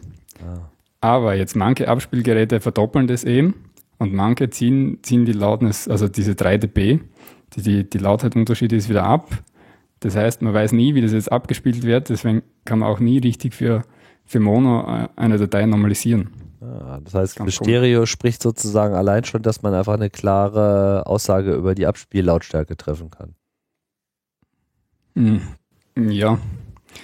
Wobei, äh, wenn man wenn es jetzt dann auf einem Smartphone zum Beispiel ab, abspielt, wird es wieder anders gemacht, weil die, die, Kanäle sowieso kombiniert werden, auch wenn man Stereo hat. Also da ist man sich nie sicher. Hm. Interessant. Ja gut, aber dann schauen wir mal zu AAC, oder? Ja, vielleicht nochmal ein kurzer Nachtrag zu diesem VBR-Desaster. Äh, also im Prinzip wäre es ja auch durchaus sinnvoll und nachvollziehbar, wenn man jetzt sagt, okay, äh, gute Qualität, niedrige Bitrate, mache ich doch einfach VBR. Kann man ja bei Auphonic auch einstellen. Ne? Oder? Habt ihr das wieder rausgenommen? Geht, mm, noch, ja, ne? also wir haben so ein eigenes Format, mm, ein B3 VBR-Format. Also das ist quasi als separates, als separates Format kann man es auswählen. Ja, genau. Aber ABR nicht. Nein, nein, das gibt's nicht. Aha, okay. Aber damit läuft man halt Gefahr, dass man eben Dateien ausliefert, die die Player einfach nicht richtig abspielen können, in Ermangelung dieses Inhaltsverzeichnisses, also dieser Lookup-Table. Ja, insofern wäre es eigentlich mal ganz sinnvoll, zumindest mal darüber nachzudenken, diese Lookup-Table vielleicht noch hinzuzufügen. Also ich meine, klar, derzeit ist so der Status quo so, wird nicht benutzt, aber dann haben wir genau wieder dasselbe Henne-Ei-Problem wie bei dem bei den Podcast-Chapters auch. Ja, sicher. Das Irgendwer muss halt anfangen. Irgendeiner muss halt anfangen. Da wäre doch auf Phonik schon mal gar nicht so ein schlechter Anfang, oder? Ja, klar. Aber es gibt da noch schon. keine Implementierung davon, oder was? Uh, keine Ahnung, ich, ich, bin jetzt auch nicht so tief in diesem Thema drinnen, also ich habe das nur kurz durch diesen Blogposter mal gesehen. Uh, ich glaube schon, dass es eine Definition davon gibt, oder? Ja, eine Definition gibt es davon, aber es gibt keine Implementierung oder zumindest weiß ich halt jetzt von keiner Implementierung. Also auch die Kapiteltags waren ja lange Zeit definiert, nur die Implementierungen waren halt äh, selten, bis ihr sie ja. da äh, in diese ID3 reingeworfen habt und jetzt müsste man halt mal schauen. Also Marco Arment hat ja so ein Podcast-Encoding-Tool angekündigt für MP3, wo er dann eben sich deshalb eben mit dieser ganzen VBR-Sache beschäftigt hat. Von daher vermute ich mal, dass er das da hinzufügt. Wenn ich es richtig verstanden habe, äh, hat er ja auch den Lame-Encoder genommen und auch umgeschrieben für seine Bedürfnisse. Primär hat er ihn äh, Multithreading-kompatibel gemacht, das heißt, er encodet dann auch schneller. Ähm, also sollte er zumindest. Und dann, ja, könnte ich mir auch durchaus vorstellen, dass vielleicht auch diese MLLT-Tabelle äh, da mit drin landet. Wenn nicht, müsste man sich halt nochmal nach anderen Quellen umschauen. Mhm, ja, wenn er das hinzufügt, dann kann man das eh einerseits ganz, ganz einfach eins zu eins übernehmen. Und andererseits, wenn es eine Definition gibt, dann ist ja das, das schwerste Problem natürlich schon mal gelöst, dass man irgendeine Definition hat, auf die sich alle einigen können. Ja. Und das kann man dann ganz einfach implementieren. Aber das größte Problem ist natürlich, hm, wie, wie auch der Marco in seinem Artikel angesprochen hat, soweit ich mich erinnern kann, dass das eben quasi muss es Apple oder irgendein großer unterstützen, damit irgendwie eine Verbreitung passiert, weil eben alle alle auf diese Medienbibliotheken von Apple oder von, von Android oder von anderen Systemen direkt zugreifen. Ja, vor Und, allem im Web halt, ne? Genau. Ja klar, ich meine, das ist halt klassisches äh, Henne-Ei-Ding, aber an der Stelle kann man halt vielleicht auch noch einiges äh, bewirken. Und in Anbetracht der Tatsache, dass MP3 halt uns, äh, ob der Patentsituation, die jetzt eben ausläuft, noch, lang, noch lange erhalten bleiben wird, obwohl es eben technisch bessere Formate gibt, ist es sicherlich auch kein Fehler, da noch ein bisschen zu investieren in, meiner, in meinen Augen. Ja, sicher, sicher sehr lohnend. Also MP3 ist sicher noch lang da. Aber sprechen wir mal trotzdem über AAC, also das Audio-Encoding aus der MPEG-4-Welt. Das äh, ist ja nun auch verfügbar und wurde, wird halt von Apple gepusht. Ist allerdings ein, ein echtes Problem geworden, zumindest so aus meiner äh, Podcast-Perspektive, aus, ähm, ja, aus Gründen, die ich ehrlich gesagt noch nicht so hundertprozentig nachvollziehen kann. Willst du da erstmal was zu sagen zur AAC? Ja, vielleicht nur zuerst kurz zum Format. Also AAC ist eben auch so ein Audio-Komprimierungsformat wie MP3. Es wurde auch, glaube ich, von, oder ziemlich sicher von Fraunhofer entwickelt. Also es wurde direkt als, Nachfolge, als Nachfolgeformat von MP3 entwickelt von Fraunhofer. Und im Prinzip das Format, das AAC-Format ist äh, gleich unkompliziert wie, wie MP3. Also es ist einfach ein Bitstream, wo irgendwelche Daten drinnen stehen. Das Problem ist jetzt, dass dieses, dieses AAC, diese AAC-Daten müssen eben in irgendeinem Container drinnen stehen.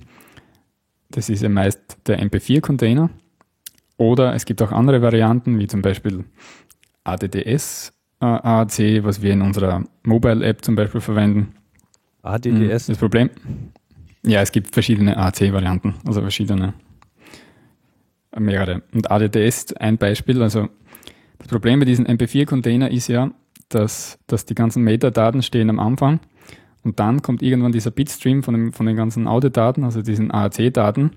Und in den Audiodaten weiß man überhaupt nicht, was was ist, weil das nicht markiert ist. Also da gibt es keine keine Header dazwischen oder sonst irgendwas. Also wenn man jetzt vorhin irgendeine Metainformation verliert oder wenn irgendwas bei dem, bei dem File korrupt geht, dann ist einfach das ganze File korrupt, weil man nicht mehr weiß, was man damit anfangen soll. Mhm. Und das hat natürlich das Problem, wenn man jetzt eine Mobile Recording App macht, wenn man jetzt aufnimmt und es passiert irgendwas oder die, die App crasht, dann hat man zwar Daten, aber man kann sie einfach nicht mehr lesen. Mhm. Und deswegen verwenden wir im, Encode, im Recorder, also auch AC, weil es ja von Apple und Google bereitgestellt wird, direkt am, am Handy.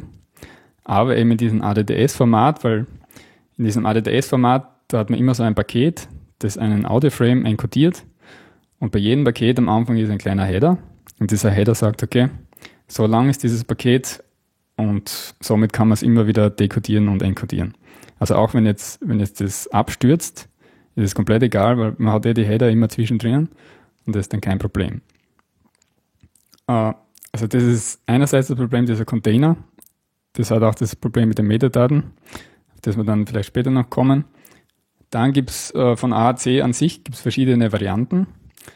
Also dieses normale AAC, das wie ein MP3 funktioniert, wo alles encodiert wird, das äh, nennt sich LC AAC, Low Complexity. Also da wird einfach das Signal encodiert, so wie bei MP3 auch. Dann gibt es noch verschiedene, verschiedene Varianten für niedrigere Bitraten, wo versucht wird, mehr Daten zu reduzieren. Einerseits dieses HE-AAC, High Efficiency AAC nennt sich das. Äh, das verwendet so eine Technik, die heißt Spectral Band Replication. Also was macht das? Das verwendet man für niedrige Bitraten. Und wenn man jetzt das Spektrum hat, also man kann gewisse Frequenzen abbilden, dann bildet man mit dem Format nur die halben Frequenzen ab, also die tiefen Frequenzen. Und die oberen Frequenzen werden dann wieder automatisch dazugerechnet. Also da speichert man sich nur äh, Informationen ab, wie man die dazurechnet, aber man muss eben die Daten nicht speichern. Das ist natürlich nur sinnvoll für niedrige Bitraten, weil, weil es eben Daten wegwirft, die man nie mehr wieder herstellen kann. Dann gibt es noch eine zweite Erweiterung, äh, dieses HEACV2. Das hat zusätzlich zu dieser Spectra Band Replication es noch ein Parametric Stereo nennt sie das. Das heißt, das ist natürlich nur für Stereo-Daten relevant. Also hm, bei Stereo verwendet man dann nicht mehr die zwei Signale oder so Joint Stereo, sondern man verwendet nur ein Signal und sagt, okay, das will mehr links oder mehr rechts. Also ähnlich wie das äh, Intensity Stereo von oben, mhm. von MP3. Und ja, es gibt noch andere Formate für äh, Low Delay, also wo man kürzere Delays hat. Das ist dann für Livestreaming gedacht, also damit man nicht so eine große Latenz hat. Aber die sind eher, eher nicht so verbreitet bei Podcasts natürlich. Jetzt war es, glaube ich, so, äh, bis vor kurzem gab es also diese, diese, diese Sondervarianten, schaltet der Encoder, der jetzt bei Auphonic zum Einsatz kommt, mehr oder weniger automatisch um, oder?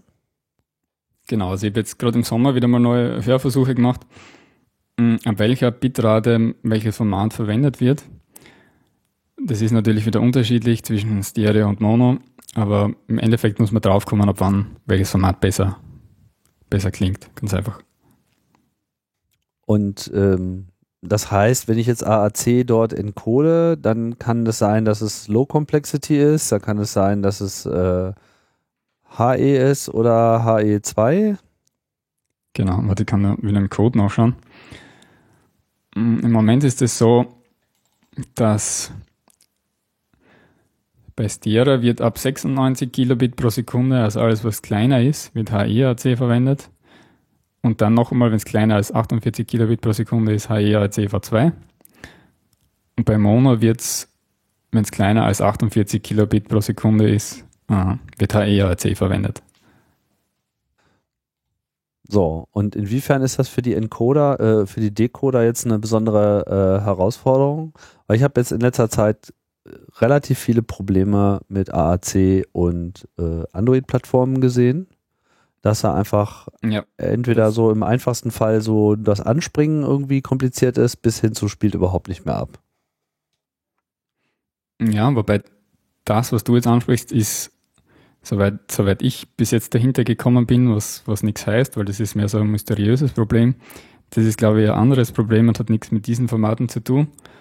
Äh, und zwar das große Problem, was du jetzt ansprichst, ist, äh, das ist ein Metadatenproblem. Also wie gesagt, diese, diese AC-Audiodatei ist jetzt im MP4-Container drinnen und da man ja bei Podcasts Kapitel verwenden kann, machst du das ja auch.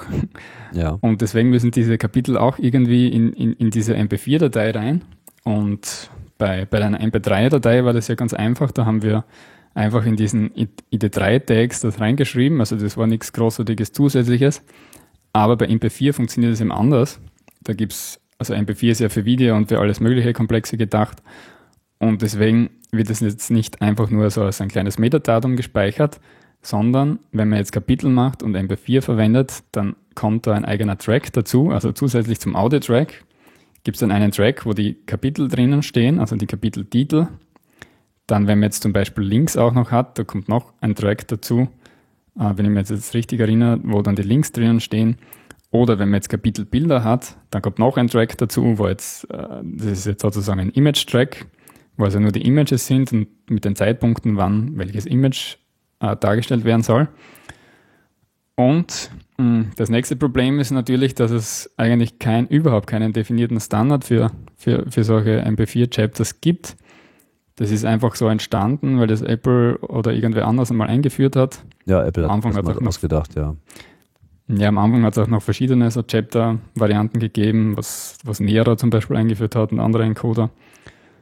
Und deswegen ist es halt einfach so irgendwie gewachsen und keiner weiß, wie das, hat gewusst, wie das funktioniert, hat halt immer nur versucht zu nachzumachen, was halt Apple so macht. Und die haben das auch immer wieder geändert und dann hat es wieder funktioniert und hat es nicht funktioniert. Und das Problem ist jetzt, dass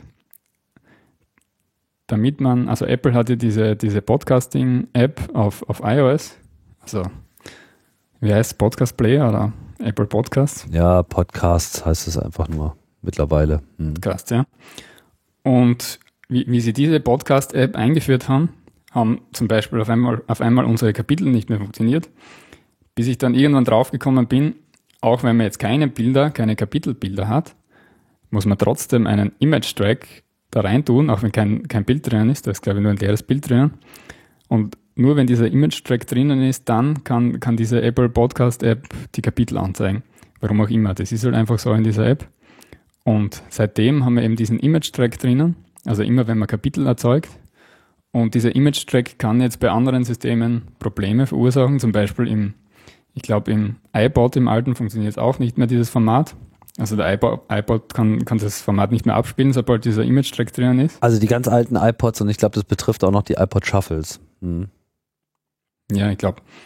Und zusätzlich gibt es jetzt anscheinend, anscheinend nicht überall, aber immer, immer wieder mal Probleme auf Android, die das gleiche Problem haben. Also sobald so ein Kapiteltrack drinnen ist, haben verschiedene Android-Geräte Probleme, dass sie das abspielen können.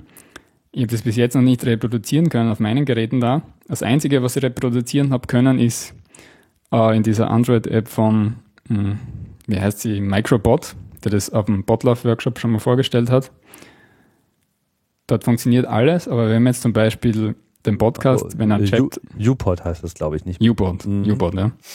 Aber wenn man jetzt zum Beispiel die, die Datei auf den, mit dem Chromecast streamen will auf dem Fernseher oder Audioabspielgerät und die Datei ist mit AAC und beinhaltet Kapitel, dann funktioniert es einfach nicht.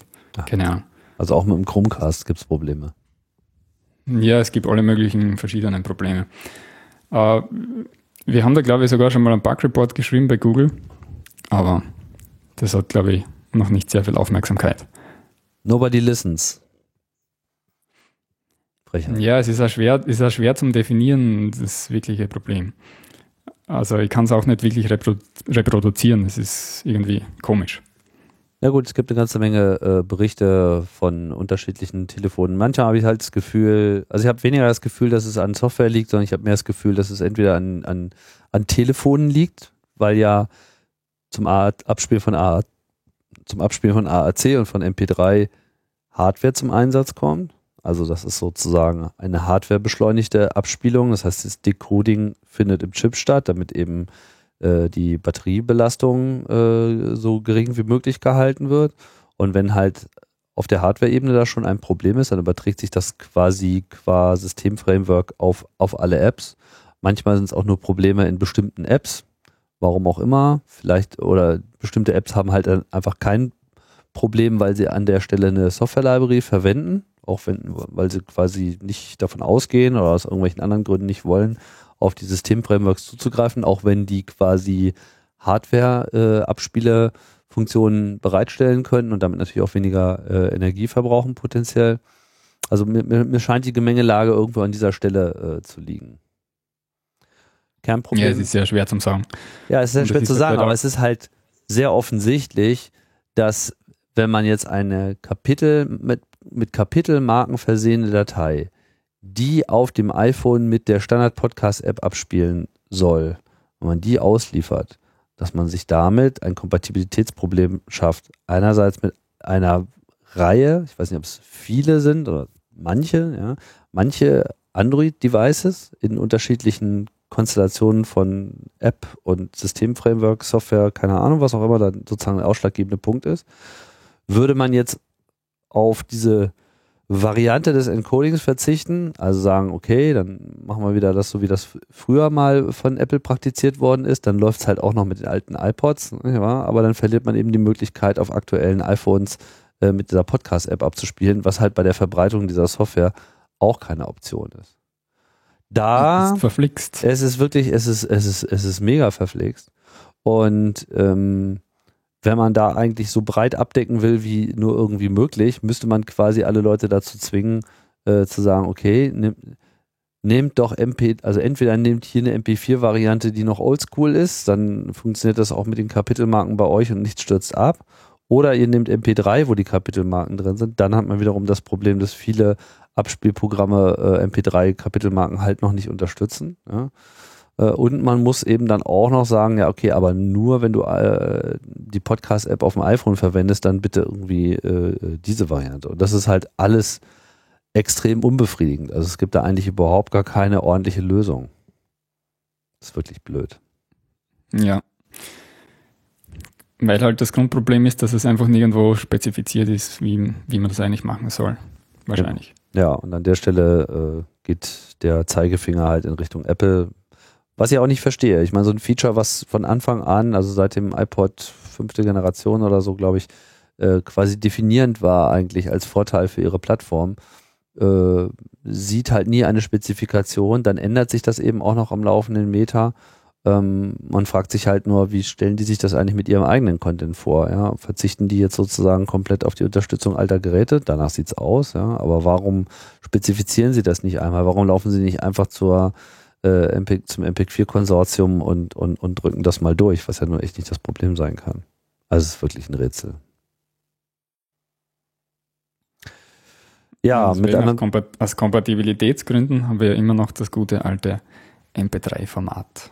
Ja, nur wenn halt Kapitelmarken im MP3 drin sind, dann kann halt die Podcast-App äh, wiederum keine Kapitelmarken anzeigen. das ist halt das Problem. Also wenn, ganz ehrlich, wenn jetzt Kapitelmarken in MP3 von der Podcast-App unterstützt werden würden, ich glaube, dann würde ich sagen, okay, goodbye äh, MP4, weil dann gibt es einfach keinen nennenswerten Grund mehr. Der andere Vorteil von AAC war natürlich immer, klar, bessere Qualität bei kleineren Dateien. Aber da muss ja. ich halt abwägen und ich sage halt, ja, okay, lieber, äh, lieber Kapitelmarken als sehr kleine Dateien, dann schon lieber größere Dateien, auch wenn es äh, beides irgendwie blöd ist. Ja, schwierig. Ja, es ist wirklich sehr schwierig und man kann da jetzt auch eigentlich überhaupt gar keine klare Empfehlung geben, wie man da am besten mit umgehen soll. Aber, aber wie handelst du das dann? Also du, du verwendest dir mehrere Formate oder und bietest dir als unterschiedliche Feeds an? Ja, ich habe ja, ich habe ja ähm, mal auch nur mit MP3 angefangen. Damals noch zu Chaos Radio Zeiten, Chaos Radio Express.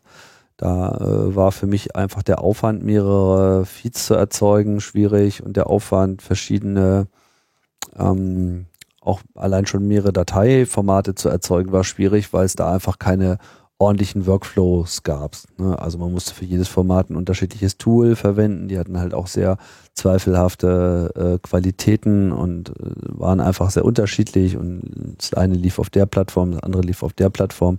Das war halt einfach schwierig. Das, das war ja dann auch so ein bisschen der Grund, warum ich so tief durchgesäuft habe, als du dann seinerzeit mit dem Auphonic-System angelaufen bekamst, kamst, weil es halt einfach an der Stelle wirklich so, ein, so einen ganz dicken Brocken äh, weggenommen hat. Und auf einmal war das Erstellen mehrerer Formate einfach. Und dann war es halt auch, äh, sagen wir mal, vertretbarer Aufwand, mehrere Feeds anzubieten. Mehrere Feeds wiederum erzeugen halt einen ganz anderen Rattenschwanz von äh, Problemen, ähm, der vor allem darin begründet liegt, dass eigentlich Podcasts in der Art und Weise, wie sie popularisiert wurden, sprich durch das iTunes Podcast Verzeichnis, ähm, leider, leider nicht die Möglichkeit haben, mehrere alternative Audioformate oder Dateiformate zu spezifizieren.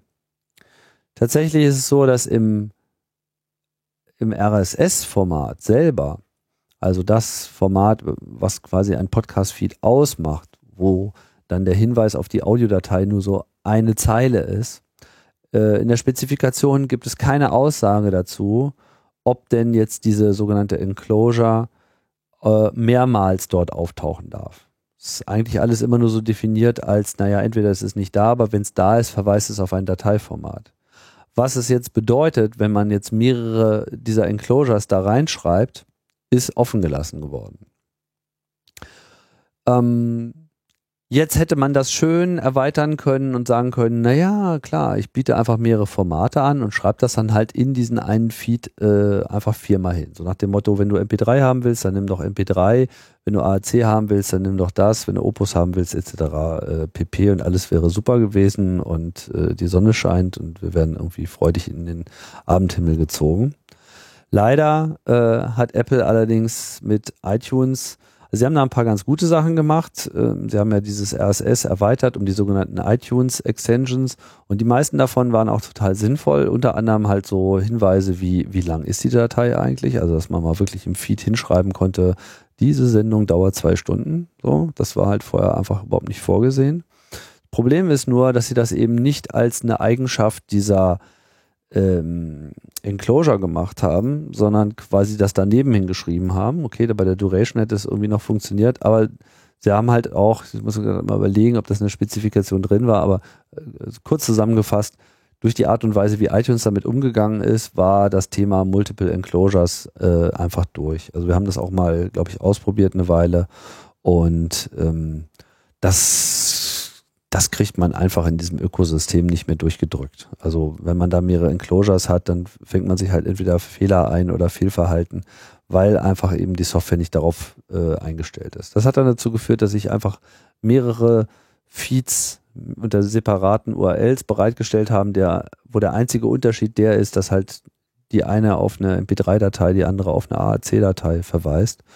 Und habe dann halt mir gesagt, na okay, wenn ich jetzt zwei Feeds machen kann, dann kann ich auch irgendwie alles machen. Habe halt alles, was irgendwie im Angebot war, auch noch mit angeboten, sprich Vorbis, wo wir jetzt noch nicht drüber gesprochen haben, und dann halt später auch äh, Opus gibt einzelne Leute, die beziehen halt diese äh, Feeds und finden mich irgendwie ein bisschen cool dafür, dass ich das mache. Aber es ist jetzt nicht so, dass das jetzt irgendwie ein nennenswerter Anteil wäre. Also das ist wirklich äh, unter ferner Liefen, wenn überhaupt, dass das äh, zur Verwendung kommt. Aber ich fand das eigentlich immer ganz gut, da zumindest mal so ein paar Optionen aufzutun und einfach mal zu gucken, was passiert. Letzten Aber Endes, was, was, ja. Was ist bei dir die Standardeinstellung? Also bietest du jetzt verschiedenen Geräten verschiedene Feeds an, weil du zum Beispiel weißt, okay, auf iOS funktioniert das besser oder auf Android funktioniert das besser? Ja, das ist halt dann das Problem mit dem Default. Und der Default ist halt der, dass ich halt, äh, dass halt das iTunes, der Podcast Directory, ist halt das einzige Podcast Directory mit nennenswertem Reach. Erstens, weil halt viele Leute iTunes benutzen, weil viele Leute iPhones benutzen, aber auch, weil das Podcast Directory ja selber eine API hat und mittlerweile auch von vielen anderen Podcast Clients als First Reference benutzt wird. Also wenn ich jetzt irgendwie Overcast oder äh, Pocketcast etc. Äh, aufmache, also bei Pocketcast, Pocketcast bin ich mir jetzt gerade nicht ganz so sicher, aber Castro, also es gibt so einige äh, Podcast-Clients, die sich halt genauso verhalten, auch nachvollziehbar so verhalten. Ich suche da halt irgendwas, die haben es nicht in einem eigenen Verzeichnis, dann schlagen sie halt bei iTunes nach. Und es gibt auch Podcast-Clients, die sowieso einfach nur sich quasi aus iTunes bedienen, weil das hat eine API, da können sie irgendwie suchen und finden und dann kriegen sie den Feed und fertig ist die Laube. Aber man kann halt bei iTunes in das Podcast-Directory eben nur genau einen Feed reinstellen. Ich kann halt nicht sagen, dieser Podcast wird durch mehrere Feeds repräsentiert. Im Prinzip ist die URL des Feeds ist der Podcast. Und wenn ich halt ein zweites Format anbiete unter einem anderen äh, Format und ich würde den dort einstellen, dann wäre der Podcast halt in irgendeiner Form eine Doublette. Und die Leute könnten das halt nicht so richtig unterscheiden. Da gibt es dann so Hooks, dass man sagt, okay, dann füge ich halt den einen Feed hinzu und schreibe auch MP3 dran und bei den anderen schreibe ich AAC dran. Das ist natürlich eine Information, die jetzt auch den meisten Hörern erstmal nicht so viel sagt, weil sie sich über solche Sachen gar keine Gedanken machen wollen. Das ist dann halt nur so für Nerds, um das irgendwie unterscheiden zu können. Aber so eine richtige Lösung ist es auch nicht, zumal es ja dann eben auch wieder eine ganze andere, äh, äh ganzen anderen Rattenschwanz an Problemen nach sich zieht dadurch, dass halt der Feed den Podcast repräsentiert, habe ich in dem Moment, wo ich mehrere Feeds in dieses Verzeichnis einstelle, quasi auch mehrere Podcasts. Und wenn ich halt jetzt darauf aus bin, Kommentare oder Bewertungen in diesem Verzeichnis zu sammeln, um da in irgendwelchen Rankings aufzusteigen, was mir jetzt persönlich nicht so wichtig ist, aber viele Leute tun das, dann schneide ich mir ja quasi mit dem zweiten Feed selber ins Fleisch. Sprich, iTunes, und das ist halt irgendwie das Absurde, iTunes äh, und auch andere Verzeichnisse ähm, sagen im Prinzip, ein Podcast hat über einen Feed zu ver verfügbar zu sein und das ist die Quelle und es gibt keine andere. Und damit legt man sich natürlich auch auf ein Format fest. Wenn ich also jetzt Kapitelmarken machen will und ich will in der iTunes-Welt äh, beziehungsweise in der iPhone-Podcast-App-Welt äh, überleben und ich möchte halt Kapitelmarken anbieten, bin ich quasi gezwungen, dieses kaputte ARC dahin zu machen, wo sich andere Telefone verschlucken. Oder ich sage halt, naja, okay, das mach halt hier äh, MP3, das läuft halt überall mit konstanter Bitrate und ist so nicht, nicht geil, aber funktioniert irgendwie und die Datei ist ein bisschen größer, damit sie ordentlich klingt. Aber dann kann ich eben auch keine Advanced Features abrufen. Also es ist eine, ein totaler äh, Catch-22. Man ist da halt einfach in sich selber in der Schleife gefangen und kommt da irgendwie nicht so richtig raus. Ja, aber zum Beispiel, wenn, also im, im Podlove Publisher habt ihr ja diesen Subscribe-Button. Wenn jetzt wer über diesen Subscribe-Button kommt, also gibst du jetzt zum Beispiel einem Android-Gerät einen MP3-Feed und einem ja. äh, Mac-Geräte genau. Das tun wir mittlerweile, okay. weil sich die AAC-Probleme einfach äh, so dermaßen verstärkt haben und andererseits Kapitelmarken in MP3 dann wiederum in der Android-Welt sich in letzter Zeit doch größerer äh, Freude, ähm, also größeren, größeren Zuspruch erfreut haben. Ähm, so eine richtig tolle Lösung ist das halt auch nicht. Ich hoffe, dass der Subscribe-Button demnächst äh, sein nächstes Upgrade bekommt und da wollen wir dann sozusagen auch so eine explizite Formatauswahl ermöglichen, ohne es das User-Interface zu kompliziert zu machen. Aber das, ja, das dauert einerseits noch ein bisschen, ja, ist, also ist halt nicht fertig, aber es ist halt auch halt keine für die meisten, Lösung. Genau, es ist halt für die meisten User wahrscheinlich nicht sehr interessant, dazwischen MP3 und AAC zu wählen oder sonstigen Formaten. Genau, ja, wir würden sie auch nicht zwingen, das zu tun, sondern da gibt es dann halt irgendwie so einen Optionsbutton, so Advanced oder was auch immer, wo man dann draufklickt und dann kann man halt sowas auswählen. Äh, mehrere Feeds machen ja eigentlich auch insofern, also bei allen Problemen, die das so wegen der Verzeichnisse nach sich zieht, aber es gibt ja auch noch andere Argumente, warum man unter Umständen seinen Podcast in verschiedenen äh, Feeds anbieten möchte. Also in verschiedenen Formaten und deswegen in verschiedenen Feeds. Nämlich ähm, sagen wir mal, es geht nicht so sehr um MP3 oder nicht MP3, sondern ich kann ja sagen, hier ist irgendwie MP3 Mono 64 Kilobit oder meinetwegen 86 oder 80 Kilobit. Ja, klingt okay, kleine Datei, schnell runtergeladen, alles super.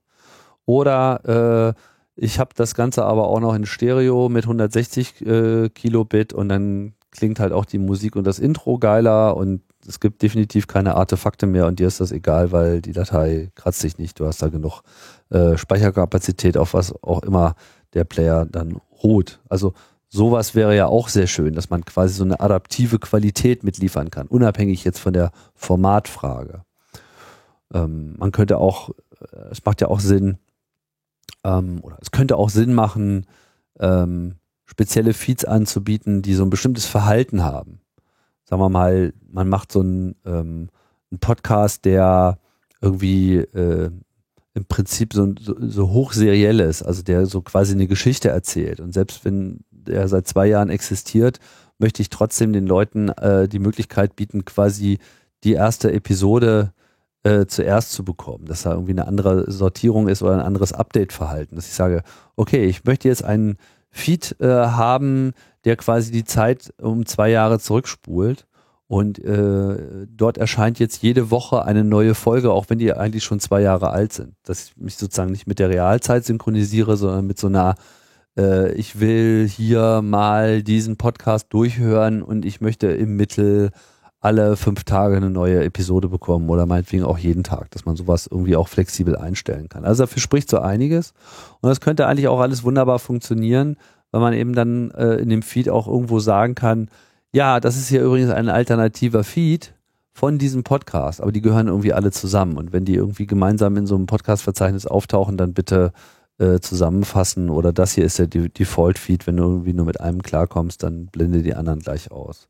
Das habe ich so ein bisschen dadurch äh, unterstützt, dass ich halt oft äh, sage in den anderen Feeds, ja, bitte nicht ins Verzeichnis aufnehmen bei iTunes.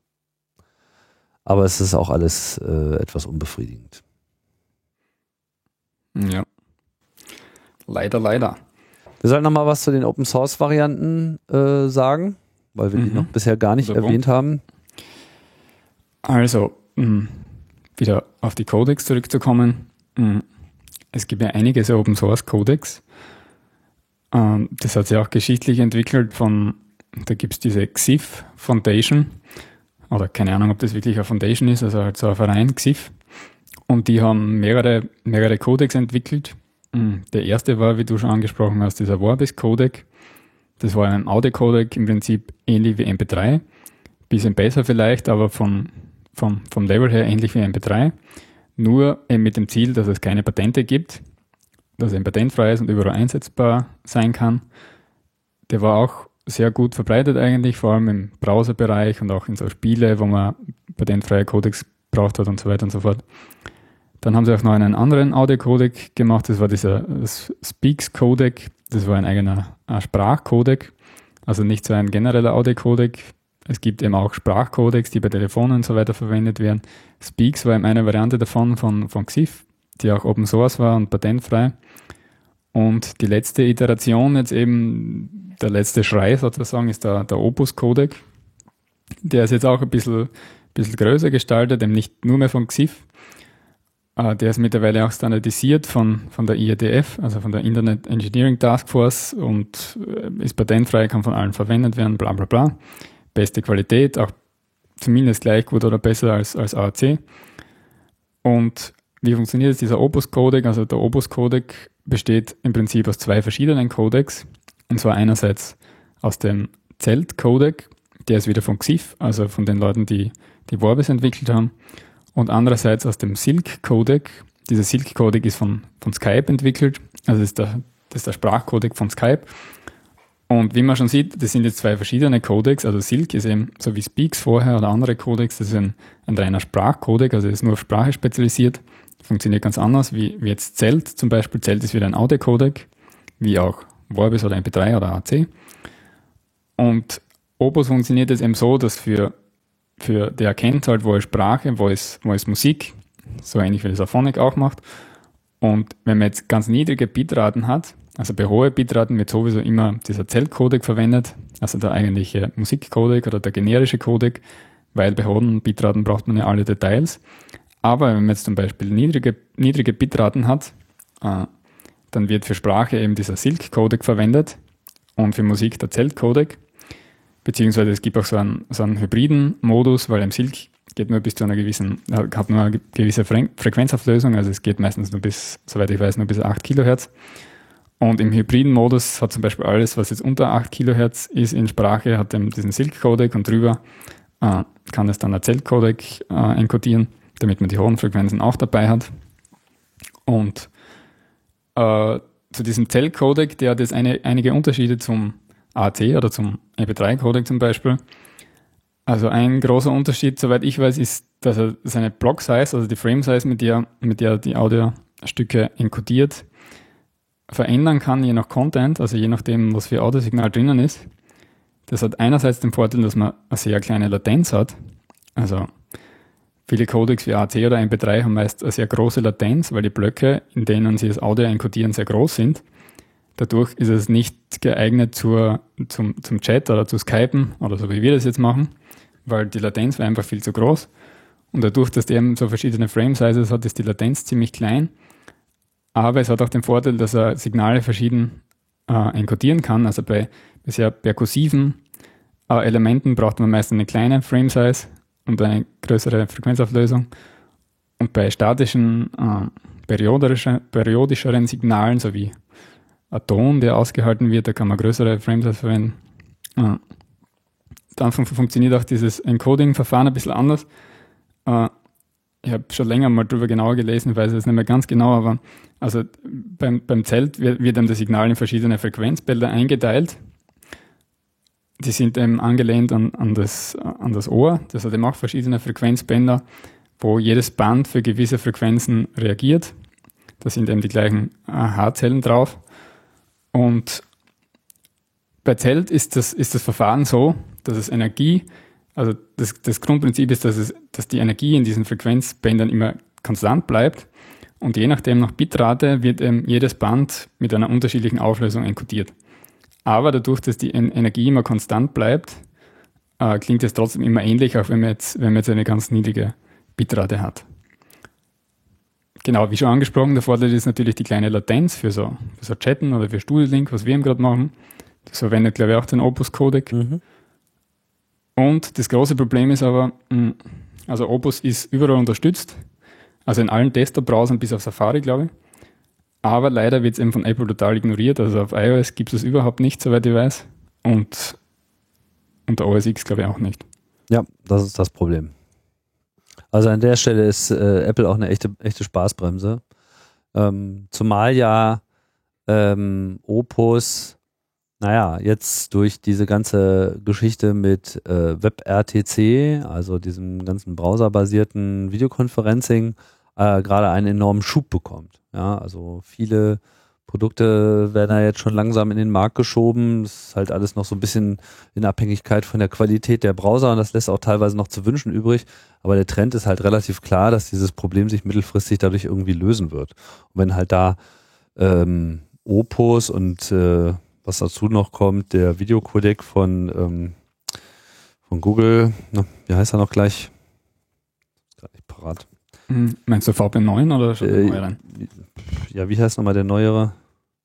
Das, Ahnung. das passiert. Naja, wie auch immer. Auf jeden Fall diese, äh, diese Entwicklung, die ja von sich behaupten, patent- und äh, lizenzfrei zu sein, also was sie jetzt sagen wir erstmal sind, bis zum Beweis äh, des Gegenteils, da sind ja dann auch noch äh, rechtliche Auseinandersetzungen anhängig, ähm, ja, verbreiten sich sozusagen auf diesem Wege und das äh, MPIC-4-Konsortium, ja, verliert da auch ein bisschen an Boden, habe ich so den Eindruck. Äh, allem, äh, ja, für, für Podcasts wäre halt Opus schon sehr interessant, weil es eben einerseits diesen, diesen hybriden Sprach- und Musikcodec hat. Äh, das ist jetzt wahrscheinlich für höhere Bitraten nicht relevant, aber man kann wirklich, man könnte theoretisch wirklich äh, auch noch anhörbare Podcasts in sehr niedriger Bitrate distributieren damit. Ja, es ist super interessant. Also äh, nichts, nichts würde ich toller finden, als wenn Opus sozusagen überall unterstützt werden würde. Dann wäre das halt erstmal ein schöner Default und ähm, ja, da könnte man eben wirklich kleine Dateien machen. Äh, da, da können wir vielleicht auch äh, gleich zu so, einer, so einem Bitratenvergleich kommen.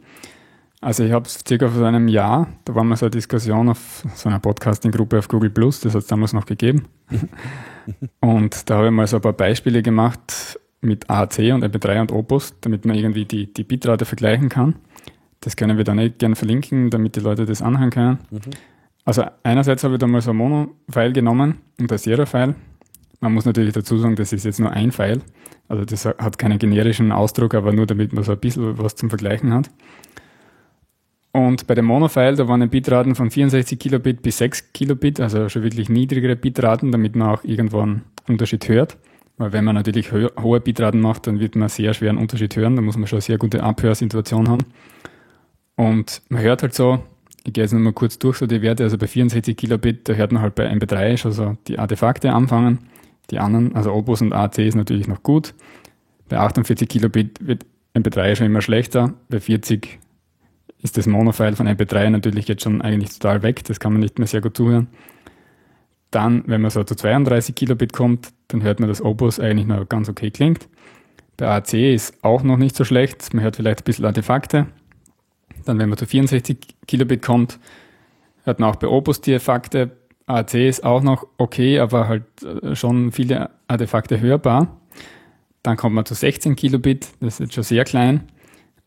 Da ist AC eigentlich nicht mehr gut zu verbrauchen, nicht mehr gut zu gebrauchen, diese Mono-Datei. Äh, bei Opus man auch die Artefakte, aber die Sprache kann man trotzdem irgendwie anhören. Also weil eben dieser, dieser Sprachcodec dabei ist. Ist jetzt natürlich nicht schön zum Anhören und nicht CD-Qualität, aber man kann es immer noch irgendwie zuhören. Das hört sich halt an wie so ein altes Radio. Bei 12 Kilobit noch immer so der alte Radiosound und dann bei 6 Kilobit ist Opus dann auch irgendwann in den Knien. Ja, das ist dann schon extrem wenig. Das ist schon extrem, äh, also es ist in den Knien, aber es hat äh, noch eine gewisse Verständlichkeit. Also es, man, man, man würde noch Ja, mitbekommen, heu- was da ist. Ja, verstehen tut man sicher. Also ich habe jetzt heute nicht mehr reingehört, aber das kann sich jeder selber anhören dann. Ja. Beim, beim Stereo-File sind einfach die Grenzen ein bisschen nach oben verschoben. Also da habe ich diesen Test gemacht von 96 bis, bis 12K, glaube ich. Und ja, bei 96 hat man halt schon MP3-Artefakte bis hin zu 48 Kilobit, da ist MP3 nicht mehr wirklich verwendbar. Obwohl da AAC und Opus noch ganz gut ist, also da hört man noch nicht wirklich was. Mhm. Bei 40 fangst dann mit den Artefakten, fangst dann mit den Artefakten an bei AC. Opus auch vielleicht ein bisschen, ein bisschen besser. Äh, bei 32 Kilobit Stereo jetzt äh, hört man bei Opus schon so die Artefakte, wenn Musik ist. Bei Sprache ist noch ganz gut. Mm, Die Stereo-Information ist jetzt aber weg, also Opus schein, äh, schaltet anscheinend irgendwann die Stereo-Information komplett weg. Und AAC hat jetzt auch schon sehr viele Artefakte bei 32 Kilobit bei 24. Mm, Gibt es gar kein Stereo mehr bei Opus. Mm, Die Sprachteile funktionieren auch einigermaßen, durch diesen Silk-Codec halt wahrscheinlich. Die, Mus die Musikteile sind auch schon sehr schlecht. Und AAC wird jetzt auch schon sehr schlecht. Also bei 16K dann äh, ist AAC im Prinzip weg. Und Opus hat ähm, noch diesen alten Radiosound, der natürlich viele Artefakte hat und man kann nur irgendwie das anhören, wenn es sein muss. Die Liste hast du auch auf deiner äh, Webseite irgendwo, ne? Genau. Mm, Das habe ich nicht auf der Webseite, aber in diesem Post, auf diesem Google Plus Post, Ah. mm, da, da ist das alles aufgelistet. Da kann man sich das alles anhören. Ja, was bleibt uns als Fazit? It's complicated. Ja, bevor wir zum Fazit kommen, vielleicht hm, die Formate, die wir nur mal jetzt ganz kurz angesprochen haben, ist, ist FLAC oder ALAC. Ah. Also das sind zwei Formate. Das FLAC ist Free Lossless Audio Codec. ALAC ist Apple Lossless Audio Codec, soweit ich weiß. Also das sind Formate, die, die auch das Audio komprimieren, aber keine, keine Verluste erzeugen. Also die haben nur verlustfreie also Komprimierungsverfahren. Und das FLAC-Format ist eben auch von, von XIF, von, den, von denen der Opus und Vorbis und so weiter kommt, was wir gerade besprochen haben. Ah, das ALEC ist von Apple, sie sind beide Open Source, beide, soweit ich weiß, nicht patentbehaftet. Und äh, bei FLAC, FLAC, ist eben ganz praktisch, wenn man, wenn man audiofrei Audiodateien äh, ohne Verluste speichern will oder zu Aphonic hochladen, das ist auch ganz praktisch, weil es oft schon sehr viel, sehr viel äh, an Platz sparen kann. Also meistens so 40 bis 60 Prozent wird eingespart. Das kommt auf den, auf den Inhalt drauf an. Aber wenn man zum Beispiel Stille drinnen hat, also wenn man verschiedene Tracks hat, wo nicht oft was passiert, dann kann auch viel mehr eingespart werden. Weil wenn jetzt Stille ist, da wird, wird gar kein Platz oder fast gar kein Platz sozusagen verwendet. Und dafür sind diese Formate vor allem zur Archivierung und äh, zur Übertragung, wo man wirklich äh, hochqualitative Daten braucht, sind diese Formate sehr interessant. Ja, kann ich nur unterstreichen, das mache ich ja auch. Ja. Zusätzlich, äh, das einzige Problem, was mir immer so, so gestört hat bei diesen Formaten, ist, dass man sie nicht im Browser abspielen kann. Also mhm. das Audio-Deck zum Beispiel im Browser unterstützt diese Formate nicht, aber dafür fast alle anderen Formate, die wir hier aufgezählt haben. Das kommt natürlich aufs Betriebssystem drauf an, aber eigentlich werden alle Formate unterstützt, was, was wir jetzt da besprochen haben.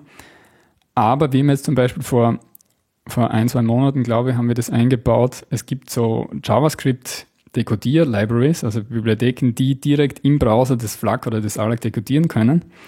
Und dann kann man auch im Browser das FLAC und ALAC abspielen. Das haben wir jetzt auch eingebaut und das, das funktioniert ganz gut. Also da kann man, da kann man das dann auch direkt im Browser anhören frisst ein bisschen mehr CPU, aber das fällt heutzutage ja, es wahrscheinlich wischt, auch nicht es wischt so schon viel CPU. Ja, viel. Also wenn man es auf dem, auf dem Handy laufen lässt, dann merkt man schon. Ja. Mhm. Aber im Computer ist, ist kein Problem. Aber es ist natürlich ganz gut, um dann so in diesem Workflow-Prozess mal eben zu checken, so ist das jetzt auch die Qualität, die ich haben wollte und man muss das nicht erst nochmal runterladen auf den Rechner, um es dann anzuhören, sondern man kann es halt einfach genau. direkt mal eben reinklicken. Vor allem, also für mich war das immer sehr umständlich, weil wenn jetzt irgendwer gesagt hat, da war ein Problem, und da mu man muss man natürlich immer checken, jetzt in Aphonic, okay, war das Problem schon in der Input-Datei oder ist es durch, unser, durch unseren Algorithmus entstanden? Und wenn man das jetzt nicht abspielen hat können, im, im Webplayer war das immer sehr umständlich, weil wir müssen alle Dateien runterladen, wieder, wieder in Audacity oder in irgendeinen äh, Audio-Editor reinladen. Und der muss das wieder alles dekodieren, das dauert alles ewig. Und so kann man es gleich im Webplayer abspielen. Das ist schon sehr praktisch. Ja, also ich verwende ja auch Multitrack-Produktion, ähm, also erstmal Multitrack-Aufnahme, finde ich, versteht sich ohnehin von selbst. Das, das äh, sollte man sich einfach selber äh, antun, wenn man einfach äh, ordentlich den Podcast schneiden will. Da ist einfach Mehrspuraufnahme sowieso das absolute Muss, aber ich renne dann halt auch die Spuren einzeln raus, benutze dann äh, euer Tool, das Multitrack-Tool, um ähm, diese Aufbereitung lokal zu machen, um da einfach ähm, keine Zeit zu verlieren. Also lade es quasi nicht als Multitrack äh, hoch, was ja auch ginge.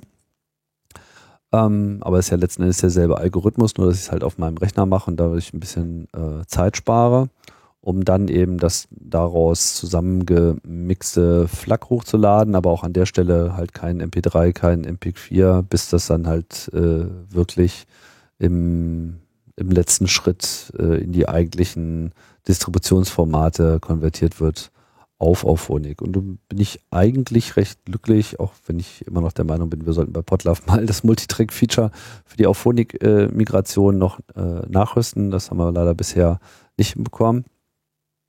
Ja, aber äh, außerdem benutze ich dann halt FLAC auch eben als Archivierung, hast du ja auch schon gesagt. Das heißt, bei mir landet dann eben sozusagen so diese, diese Mix-Datei äh, auch dann nochmal auf dem anderen Server äh, abgesehen davon, dass ich natürlich sowieso die ganzen Recordings auch nochmal separat backuppe. Ja, nicht schlecht. Vorbildlich, war?